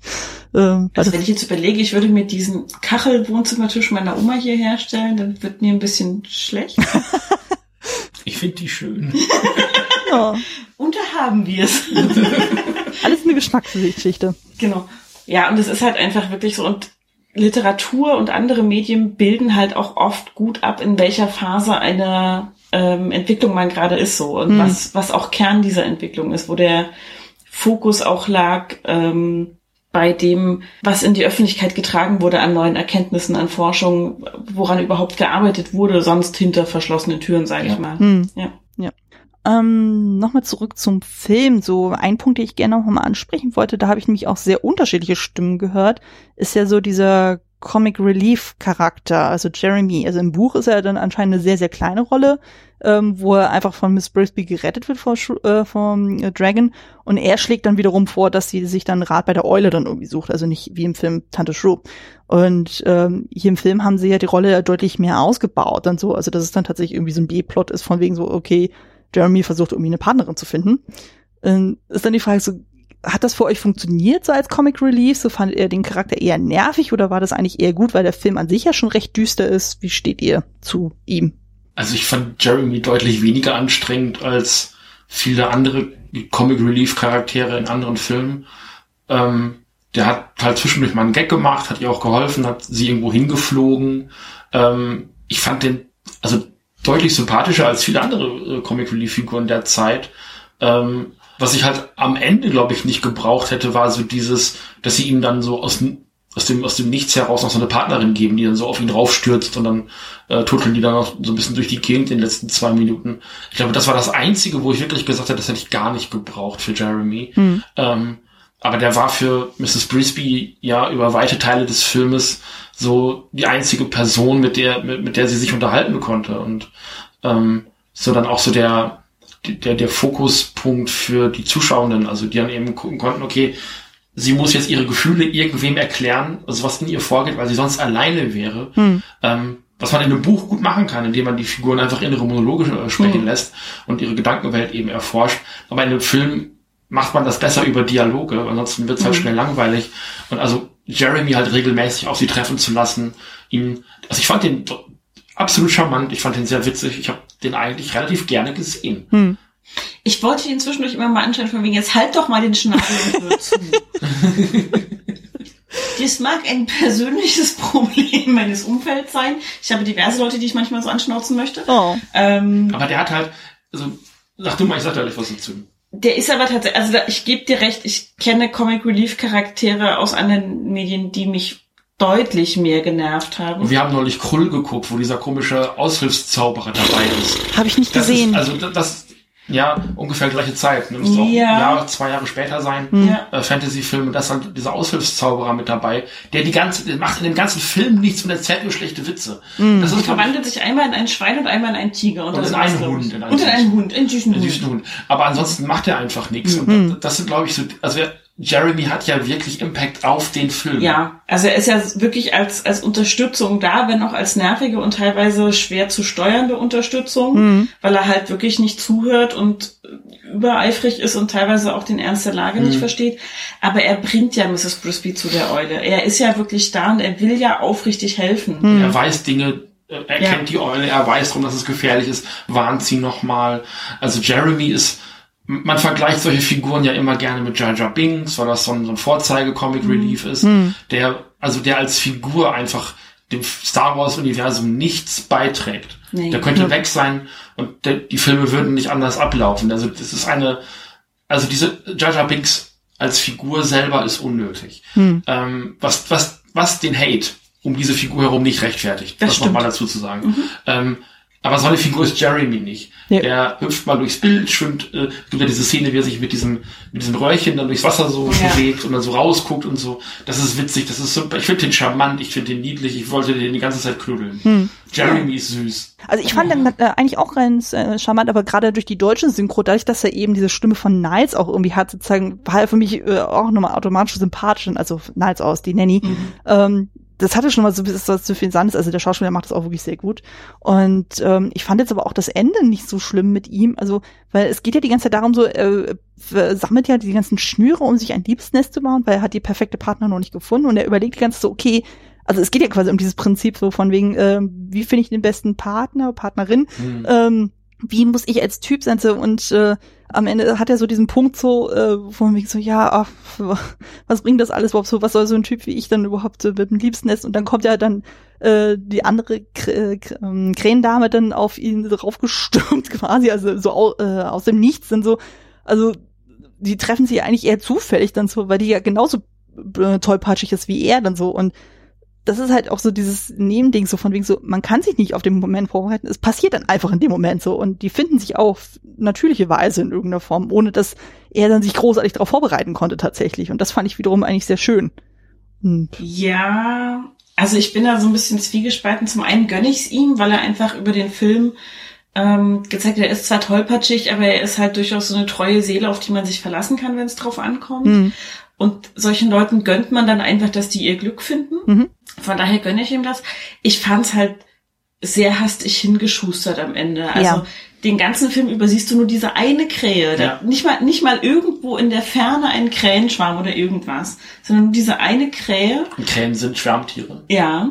Ähm, und dann, also es hat mich auch ein bisschen geärgert, dass es halt auch nochmal so eine tollpatschige Krähendame ist, wo Mhm. ich denk so, nee, es ist halt nicht immer dieses Gleich und Gleich äh, passt dann zusammen, sondern Jeremy hätte wesentlich mehr Glück mit einer Dame, die so ein bisschen das Leben in der Hand hat ähm, und ihn unterstützen kann und ihn einfach liebenswert findet. Nicht nach dem Motto so, wir beide kriegen sowieso niemand anders ab, weil wer will so Tollpatsche wie uns, sondern einfach so, ist egal, dass er tollpatschig ist, der ist liebenswert, ich krieg das schon gewuppt für uns beide hier. Aber ich fand, dadurch hat sie ein bisschen Charakter bekommen, weil normalerweise hat man ja so, wenn man so andere ähm, Zeichentricksfilme hat so und dann äh, hat man irgendwie so, was ich Männlein trifft Weiblein oder Weiblein auf Männlein oder sonstige Konstellationen und da hat man immer das Gefühl, okay, der Gegenpart ist einfach immer nur, okay, der ist vom anderen Geschlecht so und ist einfach nur hübsch oder sonst irgendwas. Also da hat immer nichts und so und weil äh, jetzt bei der Krähendame hatte ich das Gefühl, so die hat ein bisschen Charakter, eben weil sie auch diese Tollpatschigkeit, das ist eher so untypisch, fand ich. So, die ist einfach nicht nur eine hübsche Krähendame und sie ist halt vom anderen Geschlecht,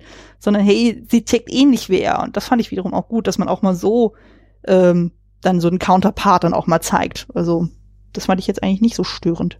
Heute wäre das eine Szene für eine Post-Credit-Szene. Mhm, stimmt, also so ein ja. Moment, wo man sagt, ähm, wir erzählen den Charakter oder während die Credits laufen, dann so in so einem Fenster daneben nochmal zu zeigen, äh, so sind sie in zwei Jahren, weißt du, mit so einer Einblendung. Ne? Jeremy hat eine Freundin gefunden und Mrs. Brisby hat noch zwölf Kinder gegründet, äh, ge gezeugt und ähm, die Ratten haben äh, Ratopia gegründet und so weißt du. Und dann kann man erzählen, Jeremy hat seine Traumdame gefunden und sie haben äh, ein Nest und haben viele, viele Eier gelegt. So. Ja. Das wäre okay gewesen. Ähm, aber da das es ist halt wirklich so, er hat was geleistet, er hat die Welt mitgerettet äh, und er kriegt jetzt noch eine Frau dafür. So dieses äh, Save World, Get Girl. Und das ist halt ein ganz, Dieses ganz Trophy Girl Trope, quasi. So dieses, ja, genau.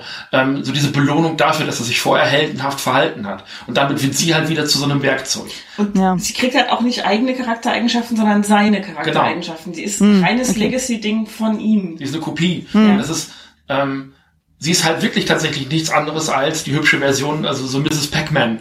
Ne? Also Pac-Man mit einer Schleife. Das ist halt sie. Die ist Ja. halt Mrs. Jeremy. Ja. Und das ist halt, das hätte ich überhaupt nicht gebraucht. Und ähm, er hat keinen Story-Arc. Hm. Das ist tatsächlich so. Er hat so seine, seine Eigenschaften. Aber er braucht auch keinen Story-Arc. Es ist gar nicht nötig, dass er auch noch einen Story-Arc bekommt. Das Ja. also er ist halt genauso eine Nebenfigur wie die Kinder, die auch nichts lernen in dem Film. Ja. Mhm. Also ich glaube auch nicht, wie Timmy gesund wird. Also ist er halt einfach irgendwann wieder da und so. Das Ja. ist dann, hm.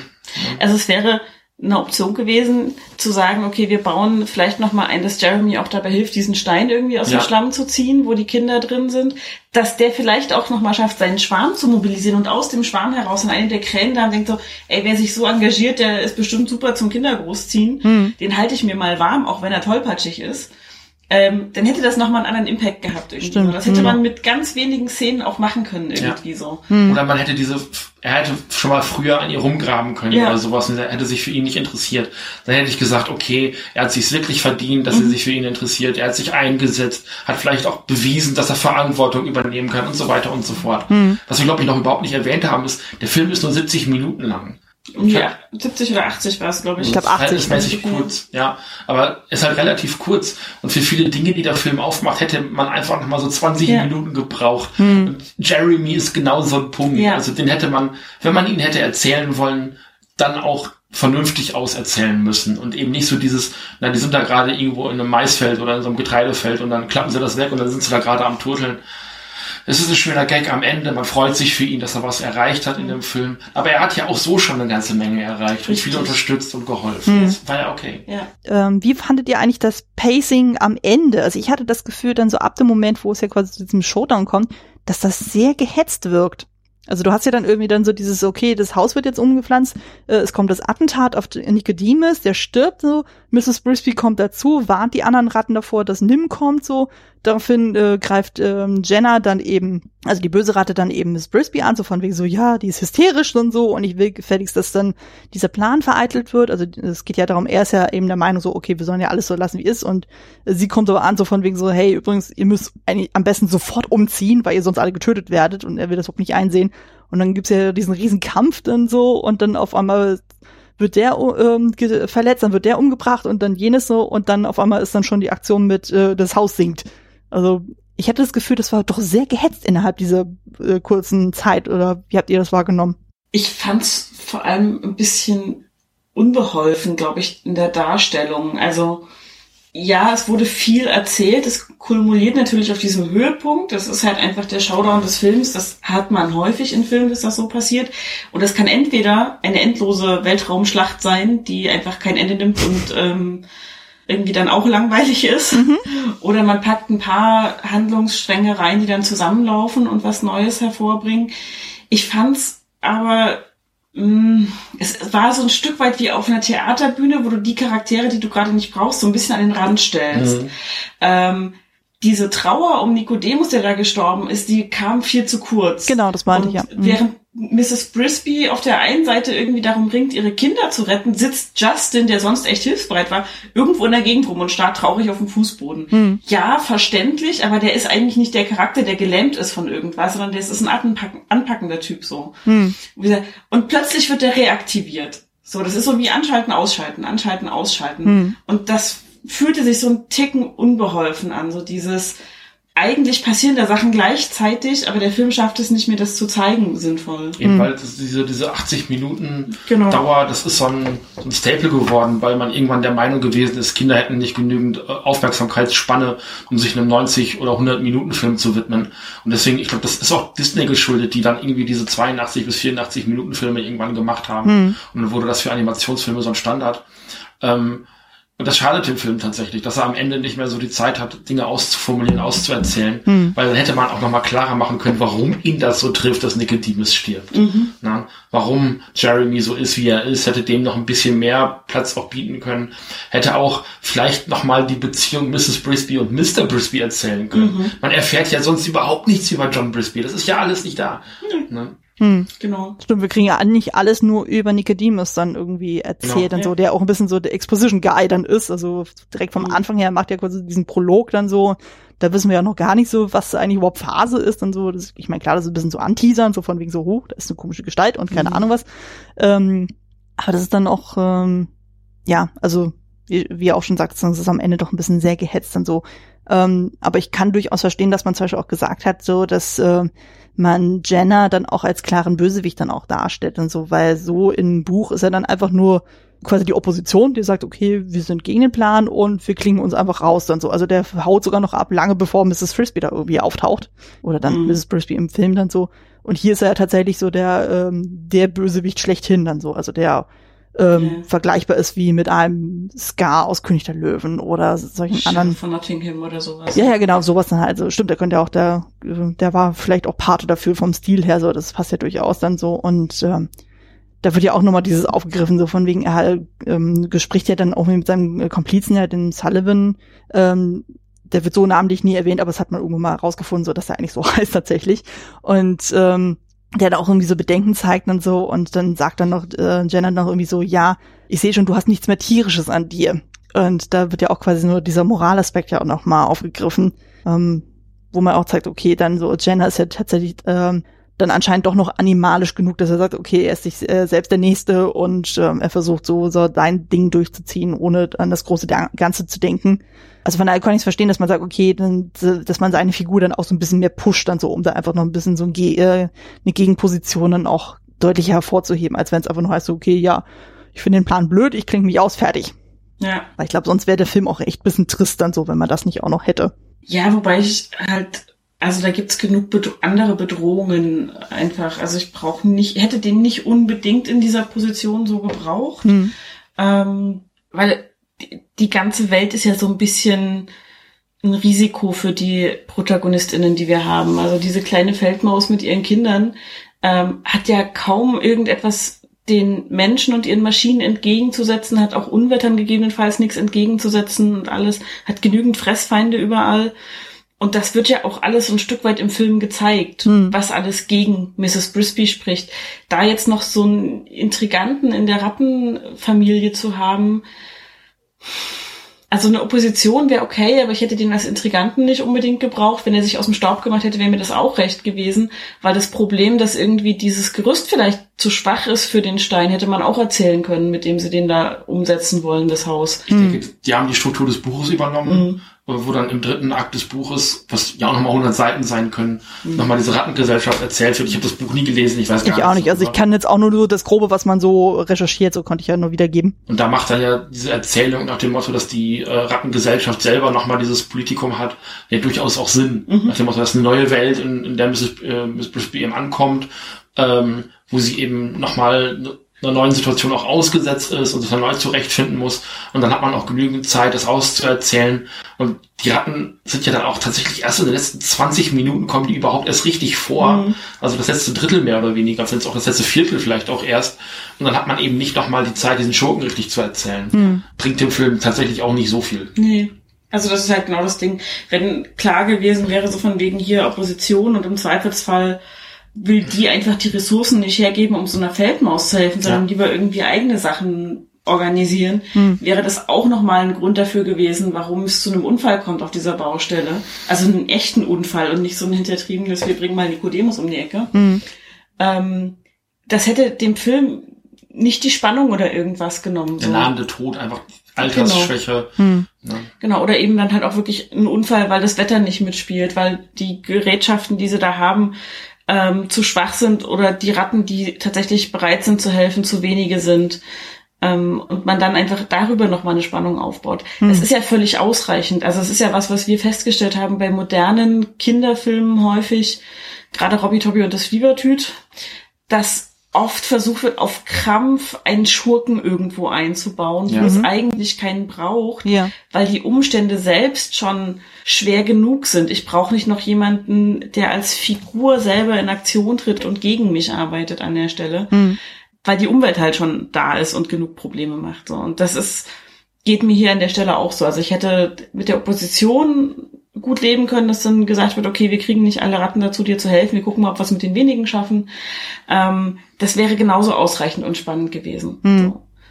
Ja. Ähm, da hätte ich den Jenner in der Form wirklich nicht gebraucht, tatsächlich. Ja, verstehe ich durchaus. Ja, was mir auch auffällt, dann so gerade im Vergleich, wenn man sich zum Beispiel die Miyazaki-Filme dann anguckt, das ist ja auch ganz häufig so, dass man ja dann meistens dann irgendwie so eine Figur dann etabliert bekommt, so wo man denkt so, oh, das ist der Bösewicht und dann hast du aber doch viel, viel, viel, viel mehr Graustufen dann so oder die Figur entwickelt sich dann doch nochmal irgendwie anders so und also das ist ja wirklich ein sehr seltener Film, wo man wirklich so einen klaren Bösewicht hat, wie zum Beispiel in ähm, Das Schloss im Himmel, da hat man ja dann so einen ziemlich klaren Bösewicht, wo man sagt, okay, so der ist dann wirklich so der Feind äh, in dem Szenario dann. Aber ich kam jetzt gerade wieder noch äh, gedanklich auf die Szene da mit Dragon, also da, wo er das erstmal so wirklich so all, ähm, dann dargestellt wird, also wo es ja auch äh, etabliert wird, von wegen, äh, weiß ich, Jeremy ist allergisch gegen Katzen ähm, und wo Mhm. es ja dann diese riesen Hetzjagd gibt, so wo Miss Brisby dann auch kurzzeitig dann die Medizin für ihren Sohn verliert und das fand ich dann wiederum spannend, dann so auch von der Inszenierung her. Das hat sehr viel von dem, was man später dann auch bei in einem Land vor unserer Zeit dann sieht, wo ja dann der Schafzahn ja dann irgendwie die, die Kiddies dann irgendwie jagt dann so. Das hat eine ähnliche Bedrohlichkeit, wo ja sehr viel von unten dann auch irgendwie gefilmt wird so und dann hast du ja irgendwie dieses riesen Monstrum dann so, was da äh, Jagd auf einen macht und das hat man hier quasi im Vorfeld ja auch schon zu sehen, dann so mit Dragon und äh, Miss Brisby beziehungsweise mit äh, Jeremy. Das fand ich dann auch interessant, so dass dann quasi so diese Ja. Inszenierungsart dann sich dann später dann Ende der 90, äh, Ende der 80er dann in der Dino-Welt dann quasi nochmal wieder dann findet. Mhm. Mm, habt ihr denn jetzt noch irgendwelche Themen so oder Aspekte, so, die ihr noch ansprechen wollt? So, weil ich wäre jetzt, glaube ich, so mit meinen Sachen durch.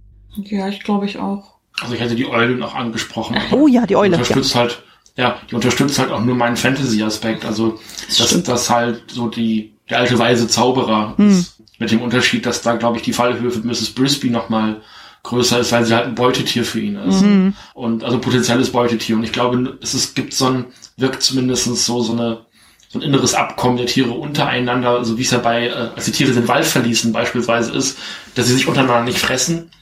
Und ich glaube, so ist es eben bei Mrs. Brisby hier auch. Sie kommt eben zu dieser Eule und ähm, diese Eule nimmt sie nicht als Beutetier wahr, sondern fliegt dann eben los, um dann zu jagen. Ähm, was dann aber eben für Mrs. Brisby eine Gefahr trotz alledem darstellt, weil diese Eule halt eben so riesengroß ist und so Und wenn- gruselig. Ja, und wenn die Eule beschließt, sich nicht an den Vertrag zu halten, dann hat Mrs. Brisby nicht viel dem Zum entgegenzusetzen. Beispiel. So. Ob es diesen Vertrag gibt oder nicht, keine Ja. Ahnung, das wird nicht kommuniziert. Aber so wirkt es halt so ein bisschen, Mhm. dass sie halt irgendwie auch durch die Verbindung zu ihrem Mann äh, eine besondere Rolle auch genießt, einen Bonus, den sie da irgendwie ausspielen kann. Hm. Aber am Ende des Tages ist das halt auch nur wieder so ein weiteres Fantasy-Element. So dieser Gandalf der Weise, äh, der Graue. weiße, graue. Erst der Graue, dann der Weiße. Aber er war mal weiß. Später dann ja. Also war das nicht falsch. Nicht ganz. Also. Aber genau das halt. Ja. Ja. Aber ich fand die Szene auch wirklich äh, extremst gruselig auch inszeniert. Also Mhm. äh, ich glaube, als Kind habe ich das gar nicht so wahrgenommen, sozusagen. Ich glaube, ich war da anscheinend schon ziemlich abgestumpft, was das betrifft. Dann so, weil gerade wenn man so mit 80er-Jahre-Filmen irgendwie aufwächst, so, also ich meine, er, Ja. er hatte ja zum Beispiel auch Valhalla mal besprochen, sozusagen, das ist ja auch ein Kindheitsfilm von mir, der ist ja auch Mhm. ähnlich gruselig teilweise, aber irgendwie Ja. nimmt man das als. Kind doch nochmal anders wahr. Und jetzt, wo ich dann nochmal als Erwachsene drauf gucke, wo ich dachte so, boah, das ist ja echt gruselig, wie sie da versucht, dann in dieses Nest irgendwie reinzugehen und dann kommt erstmal diese riesen fucking Spinne da so äh, hinten und du hast dann diese riesen dramatische Musik und auf einmal kommt da dieser riesen Uhu-Fuß dann so fupp, so äh, über diese Spinne, die dann völlig zerquetscht wird, wo du auch denkst so, ui, das ist Blätter pur. Also, Ja. Hm. Ist aber, glaube ich, oft auch ein Faktor, wie man das wahrnimmt, welche Rolle man innehat. Also ich war als Kind auch relativ unerschrocken, ähm, der zur Freude meines Bruders, der mich dann überall vorschicken konnte, wenn irgendwas unheimlich war für ihn. Ähm, und ich guck jetzt sowas aber und habe meinen knapp vierjährigen Neffen gegebenenfalls im Hinterkopf, so würde ich dem das zeigen oder würde ich glauben, der findet das gruselig. hm, So, also ich weiß, dass ich selber als Kind nicht gruselig gefunden hätte an der Stelle hm, ich hätte es mega spannend gefunden und auf diese angenehme Art gruselig. So, also das, was man als Kind halt mag und gerne guckt, wenn es mal so ein bisschen gruselig wird. ja, Aber ich hätte jetzt niemandem davon abgeraten, den Film zu gucken, nach dem Motto, boah, das ist aber ganz schön gruselig teilweise, überleg dir das.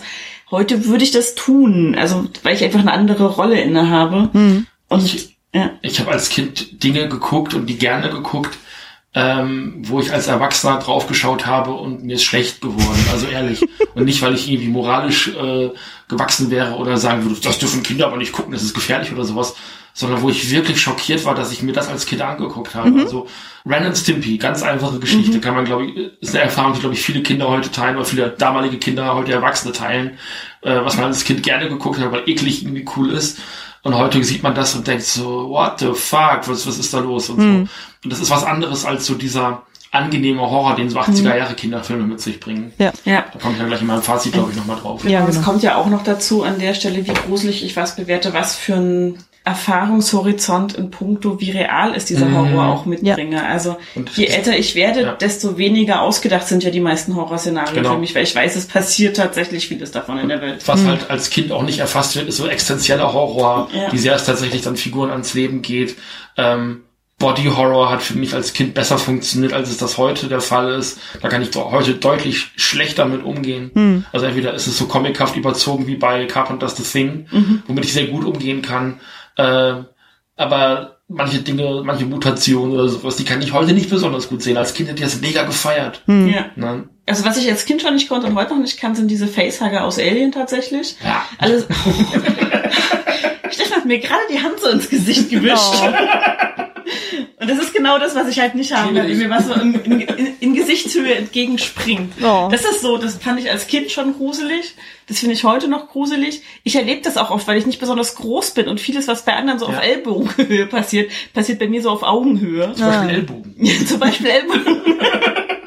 ähm, und deswegen erschrecke ich oft vor Sachen, die irgendwie für andere harmlos sind, weil das nicht so in your face ist für die meisten, für mich halt schon. hm. Was Sinne des Im Wortes. wahrsten Sinne des Wortes, genau. Ja, klar. Mensch. Ähm, ja, und dann, das sind, glaube ich, alles so Faktoren, die damit reinspielen. Und wie gesagt, dieser Erfahrungshorizont, man kann als Kind oft so klar unterscheiden, was ausgedacht ist und was ähm, real ist. Hm. Und vieles, was tatsächlich ein Äquivalent im Realen hat von Horrorelementen, kennen Kinder einfach noch Ja. nicht als solches. Hm. Weshalb das läuft unter, ja, ist ja eh ausgedacht, ist nicht schlimm, können wir nichts tun. Ja. Gibt es in Wirklichkeit nicht, ähm, weil sie die Übertragung im Zweifelsfall noch nicht verstehen zu Ja. dem, was es tatsächlich gibt. Deswegen ist man, glaube ich, als erwachsener Mensch dann oft geschockt von dem, was man als Mhm. Kind auch einfach so weggesteckt hat. Anscheinend und so. Also ich merke das halt zum Beispiel, wenn ich mir so heutige Sachen dann angucke, Ähm, also mein liebstes Beispiel ist ja immer hier Coraline. Den habe ich mhm. ja gesehen äh, damals im Kino. Ich meine, der war, glaube ich, 2009 im Kino. Das heißt, ich war dann in meiner Ausbildungszeit. Und also sprich, ich war dann schon Anfang 20.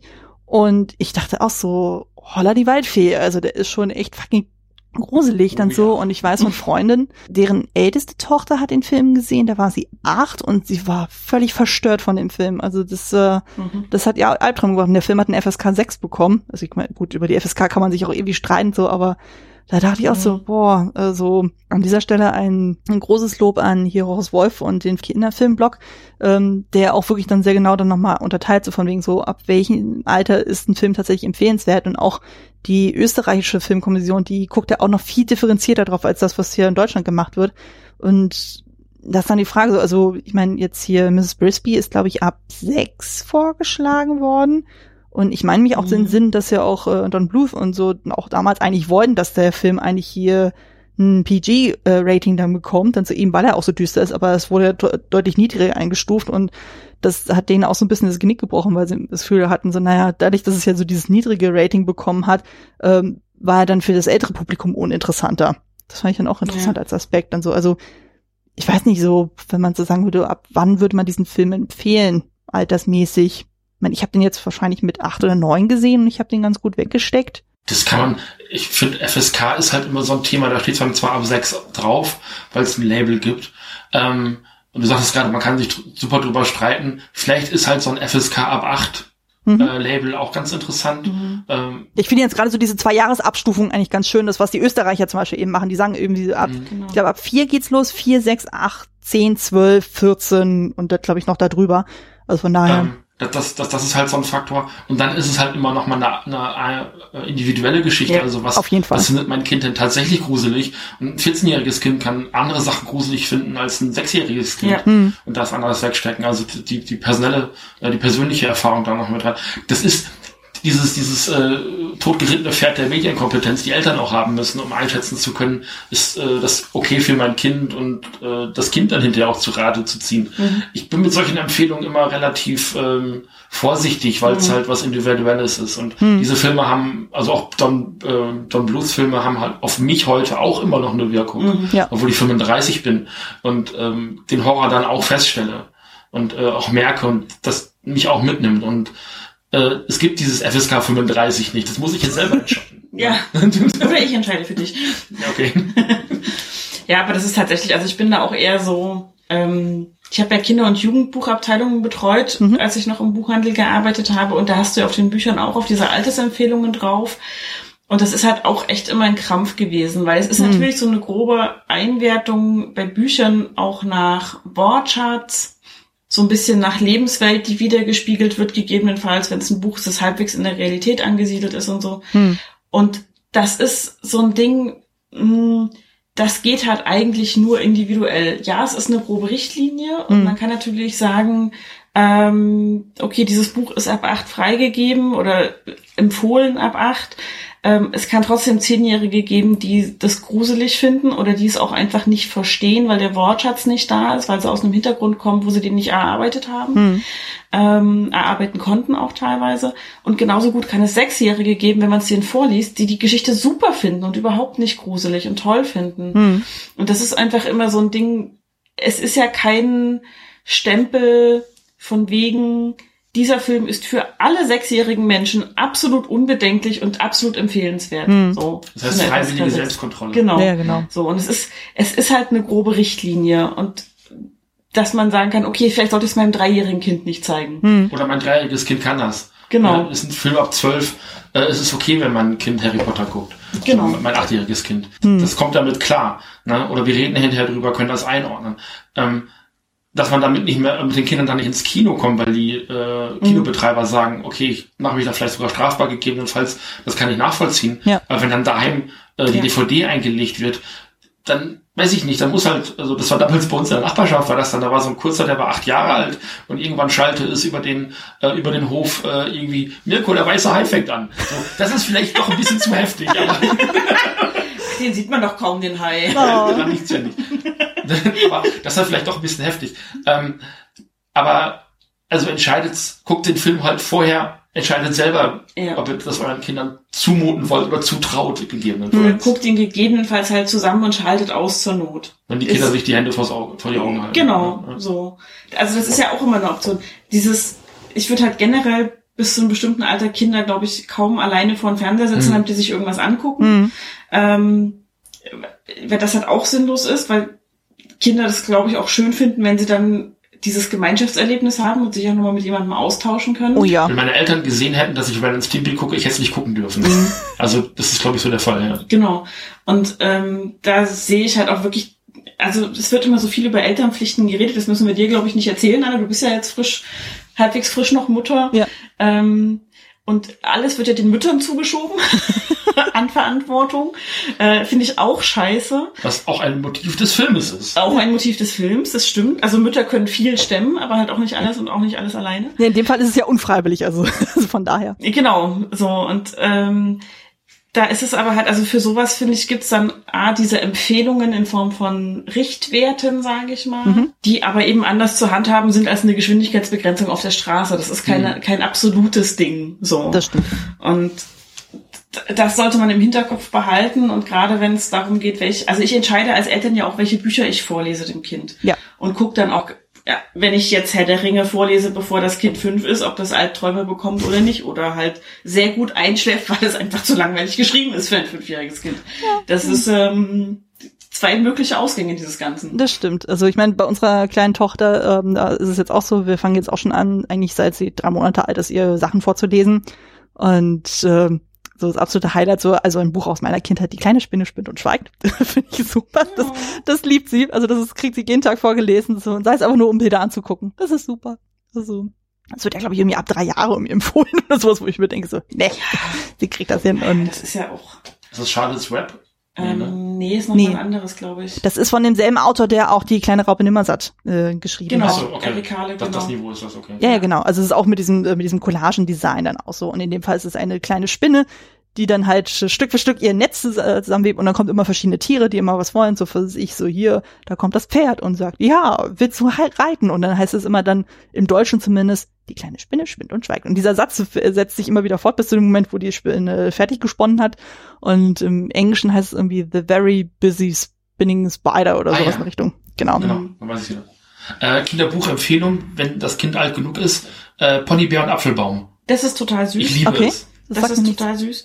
Und meine Kinderbuchempfehlung ähm, könnte jetzt eventuell schon passen, ähm, ist Piep Piep Piep aus dem Moritz Verlag. Das ist so ein Pappbilderbuch, Okay. Mhm. wo lauter Sachen drin sind und dann beschrieben, also abgebildet und dann steht daneben, ähm, das Pferd macht Mia, ähm, die Katze macht Miau, die Steckdose macht Nein.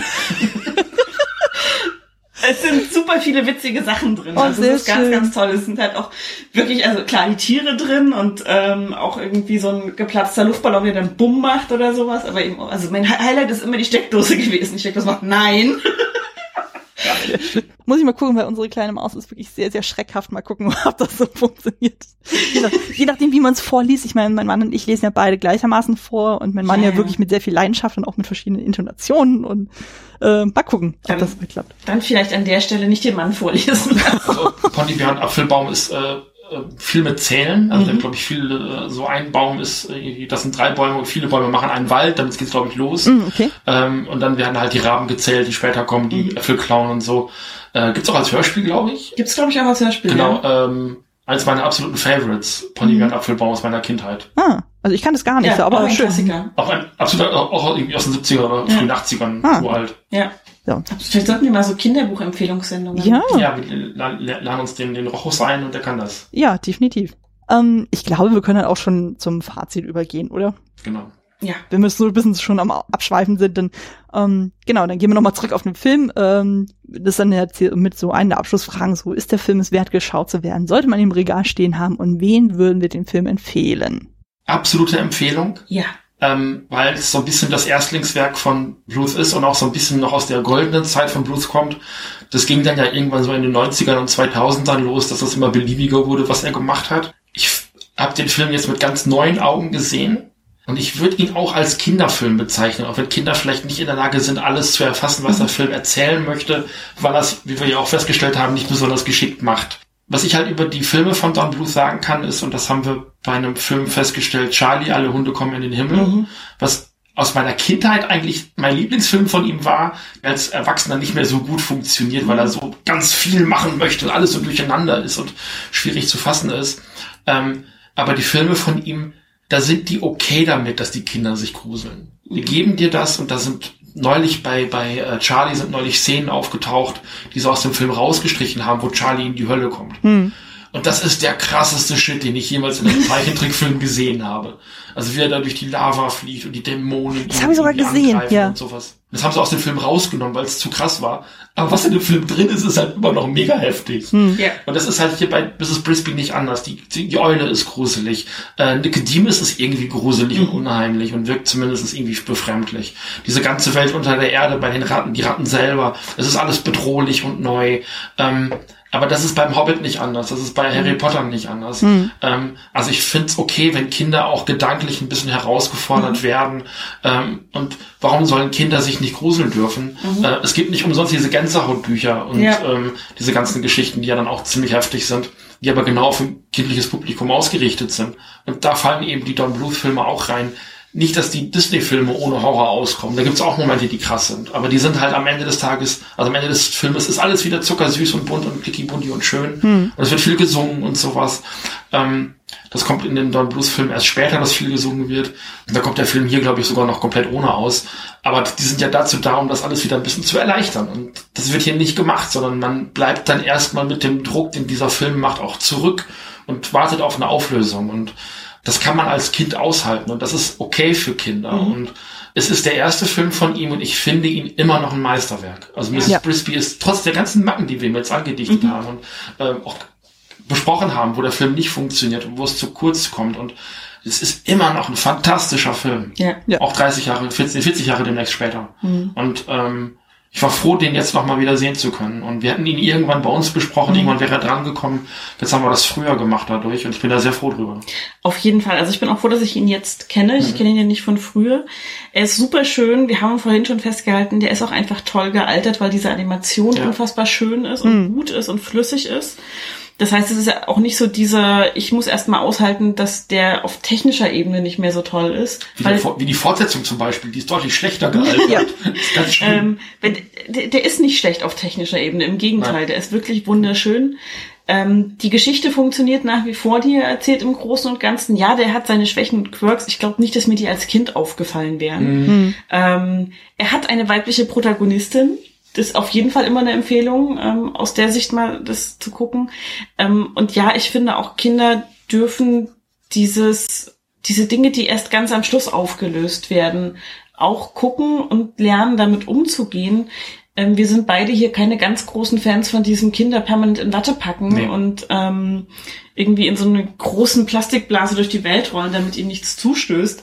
Ähm, weil das geht nur für einen begrenzten Zeitraum. Und hm. wenn die Kinder in dem Zeitraum nicht lernen, mit Dingen umzugehen, dann werden sie hinterher erst recht überrollt von allem. Hm. Ja, so wie Jack Gildenhall damals. Ja, so wie Jack Gildenhall damals. Bubble Boy. Ja. Ähm, und das ist, das ist irgendwie so ein, so ein Ding, wo ich halt sage, klar hat man immer, sollte man immer im Auge haben, wenn man es mit Kindern guckt. Wie reagieren die drauf?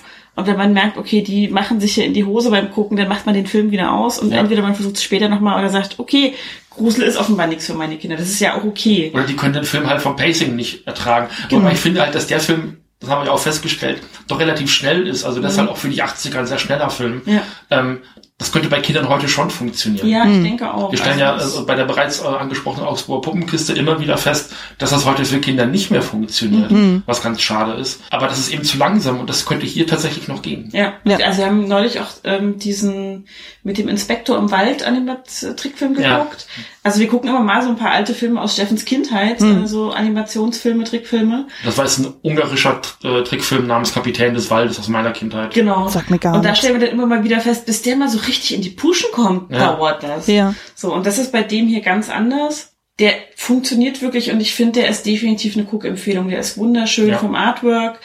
Der ist toll animiert. Der erzählt eine Geschichte, die auch im Großen und Ganzen Sinn ergibt. Also ich habe auch schon Filme gesehen, wo ich dachte so, hä? Das, das war jetzt Sinn und Zweck dieses Films. Hm. Davon gibt's auch einige von Don Bluth, also so ist es nicht. ja, also hm. ähm, ich kann es nur empfehlen. Und immer mit dem Auge natürlich, wenn man es mit Kindern guckt, ähm, dass die das wegstecken, dass sie das vertragen, dass sie das gut finden.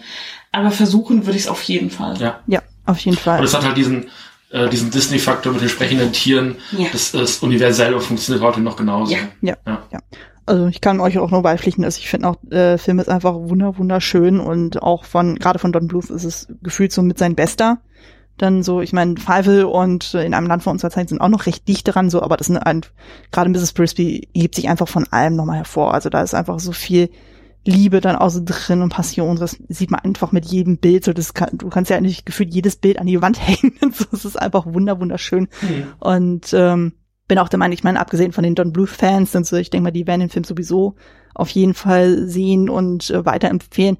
Aber auch gerade Leute, die sowieso klassische 2D-Animationen mögen oder generell Zeichentrick, also denen sollte man das auf jeden Fall nahelegen. Also, meine, heutzutage, das ist ja schon fast eine Rarität, dass überhaupt nochmal so klassisches Zeichentrick dann gemacht wird.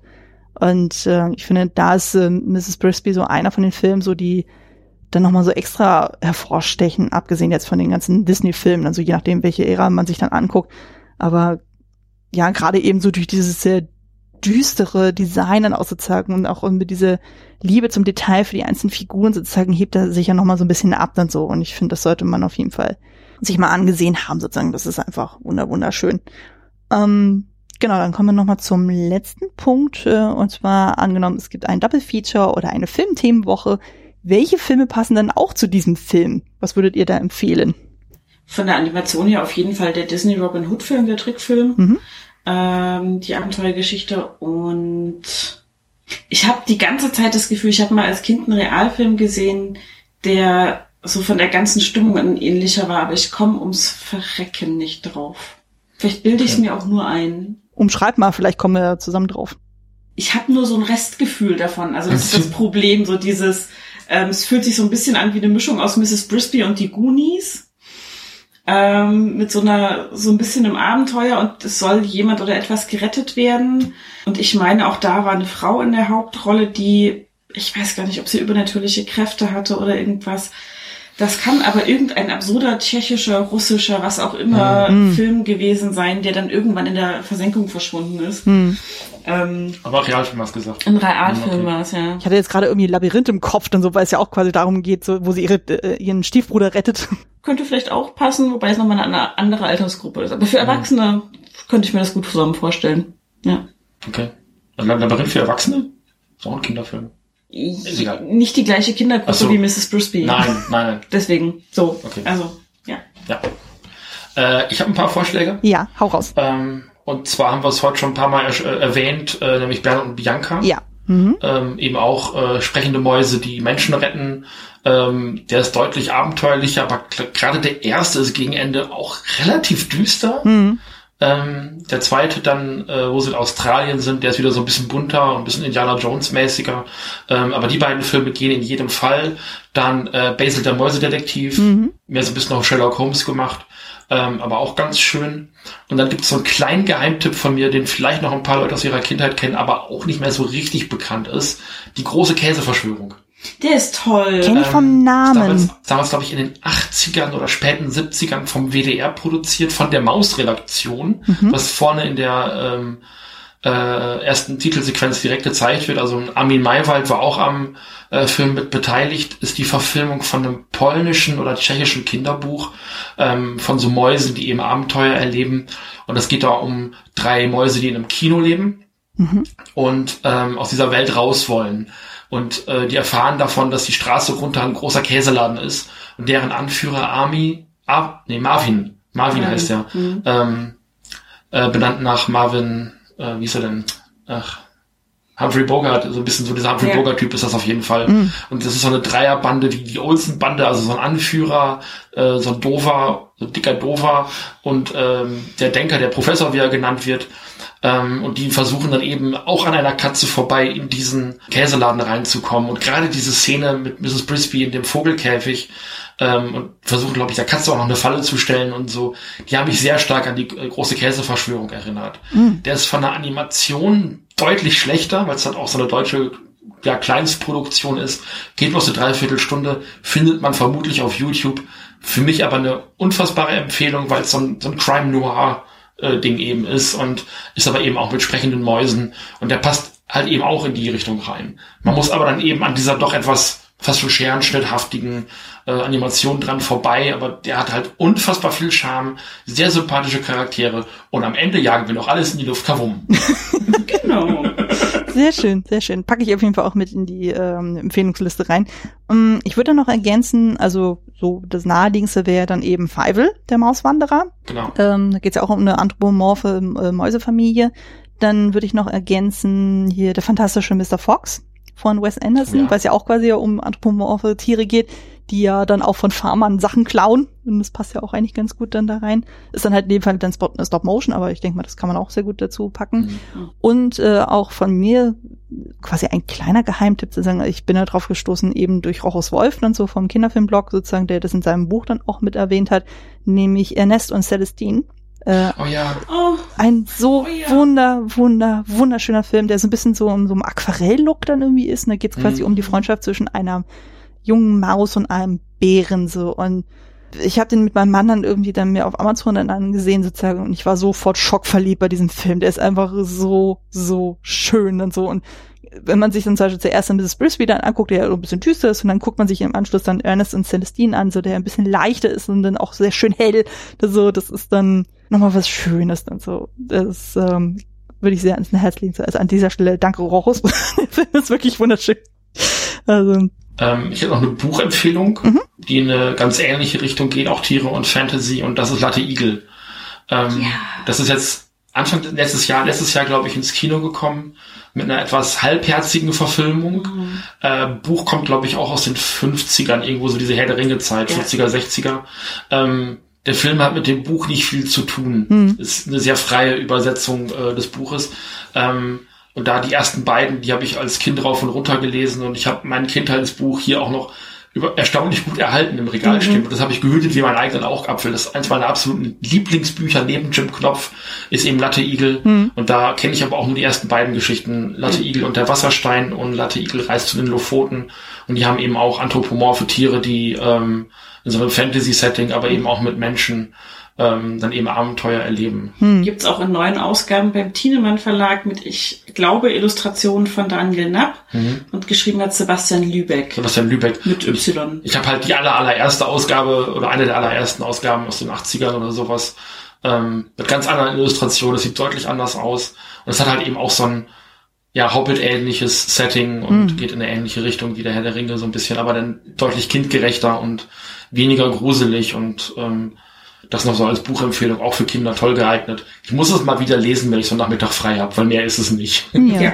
Aber klingt doch schön. Also ich habe es auch nur mitbekommen, so also vom Titel her sozusagen, weil ja tatsächlich jetzt diese Neuverfilmung irgendwie kam, dann so dieser Animationsfilm, packe ich aber auch auf jeden Fall auch in die Shownotes dann so als äh, Wir fanden den, also ich persönlich fand den Film tatsächlich sehr halbherzig. Also das Ja. ist so ein bisschen, man merkte, dass da nicht genügend Budget gibt, da gewesen ist, um die Szenen des Buches auch auf den Bildschirm zu bringen. Mhm. Deswegen, das war nicht so ganz konsequent. Ja. Allergrößter Bonus, den der Film kriegt, ist, dass er aus Latte Igel ein Mädchen gemacht hat, Genau. Hm. weil es einfach mal egal Weil es ist. egal für die Handlung ist. Ja, So? Das ist, das ist toll gewesen. Da hatten wir uns schon, als wir den Trailer gesehen haben, sehr gefreut. Vor vielen, Also- vielen Jahren, als der Film auf der Kippe stand und dann kam er endlich und dann war ich doch sehr enttäuscht. ja, leider. Oh. Aber das Buch ist auch äh, trotz männlichem Protagonisten einfach wirklich wunderschön. Sehr Ah, okay. herzlich. Ja. Okay, packe ich mit dazu dann.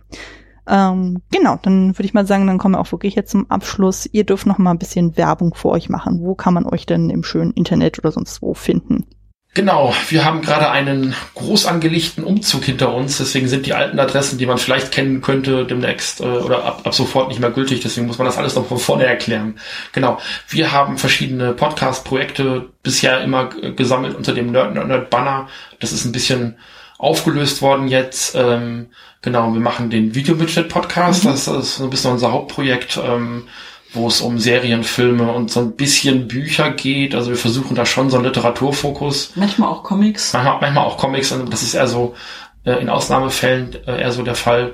Ähm, aber es geht halt oft um Literaturverfilmung. Wir haben jetzt Narziss und Goldmund besprochen, haben manchmal auch Comic-Verfilmung natürlich im Angebot. Und also alles, was dann auch mit Literatur zu tun hat, streifen wir ganz gerne. Und, äh, Katis äh, Steckenpferd ist und meins eben dann Trickfilm und, und, und Animationen und äh, Realverfilmung natürlich dann von so Comic, Superhelden und sowas haben wir ganz häufig dann dabei. Dann äh, gibt's das, äh, gibt's auch den König der Podcast, den habe ich am Anfang mhm. schon mal erwähnt. Da geht's wie gesagt um Kaijus und Monsterfilme im Grundsätzlichen.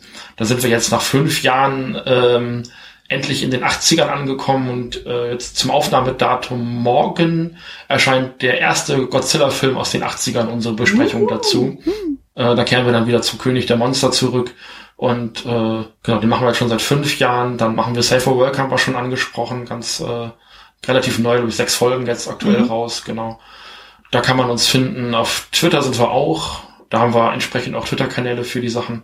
Es gibt eine Linktree-Seite, wo wir das alles irgendwie äh, bündeln. Die hat Anne bestimmt in die Show Notes geschrieben, da kann man uns finden. Genau. Bestimmt. Packt dann auf jeden Fall alles rein. Noch, genau. Wer genau. mich noch Rollenspielend hören will, äh, wird bei Plötzlich Piratin fündig. Das ist ein Impro-Podcast, bei dem ich als Sprecherin und teilweise auch redaktionell ziemlich aktiv dabei bin. Mhm. Genau. Wie gesagt, alles äh, kommt in die Shownotes dann so. Also wenn ihr dann die Sachen entsprechend sucht, so könnt ihr da bei mir in den Blog-Eintrag nochmal direkt reingucken, so da wird ihr dann dementsprechend verlinkt. Genau. Ähm, Klassiker-Fable bzw. Kostüm-Fable findet ihr gewohnt bei klassiker-fable.de. Das Ganze im Haus des Second Unit. Ihr findet mich auch bei sämtlichen Podcatchern, bei iTunes bei Spotify und auch bei Twitter, da bin ich regelmäßig aktiv. Ihr könnt mir aber auch privat folgen unter dem Nickname Kostümfrau und da bin ich sowohl bei Twitter als auch bei Letterboxd. Genau, an dieser Stelle nochmal ein herzliches Danke, dass ihr hier zu Gast wart und mit diesem schönen Film vorbeigekommen seid. Ja, vielen Dank für die Einladung. Sehr, sehr gerne. Also ihr dürft gerne auch wiederkommen. Glück gehabt. Ja. Oh. Die Liste der, ähm, der besprechenden Filme ist jetzt auch schon wieder sehr, sehr lang geworden, so, aber je nachdem, was sich so als Thema so ergibt, sozusagen kann man ja immer mal gucken, so wo man was wie dann hinpackt. So, ich muss ja eh mal gucken mit Töchterchen, wann wie mal Zeit ist und so. Und je nachdem, auf welches Thema ich dann gerade Bock habe, kann man dann durchaus mal so sich die Gelegenheit so ergeben, sozusagen, dass dann der eine oder andere auch mal wiederkommt, von denen, die schon mal hier waren. Muss man mal schauen. Genau. An dieser Stelle kann ich schon mal sagen, in der nächsten Folge, also hier in dem Feed, geht's dann mit Kostümfable weiter und da spreche ich mit der lieben Britt-Marie vom Frankfurter Kranz über Little Women von Greta Gerwig. Da freue ich mich auch schon so. Yay! Ja, mit Fokus auf Kostüme. Das wird super. Da freue ich mich schon. genau. Sehr schön. Cool. Dann, genau, jetzt lasse ich mal ausklingen. Ich höre im Hintergrund meine kleine Maus schon äh, sich beschweren und ähm, genau.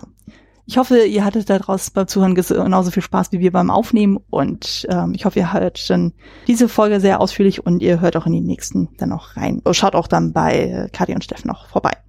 Genau. Bis dahin, macht es gut und tschüss. Tschüss. Tschüss.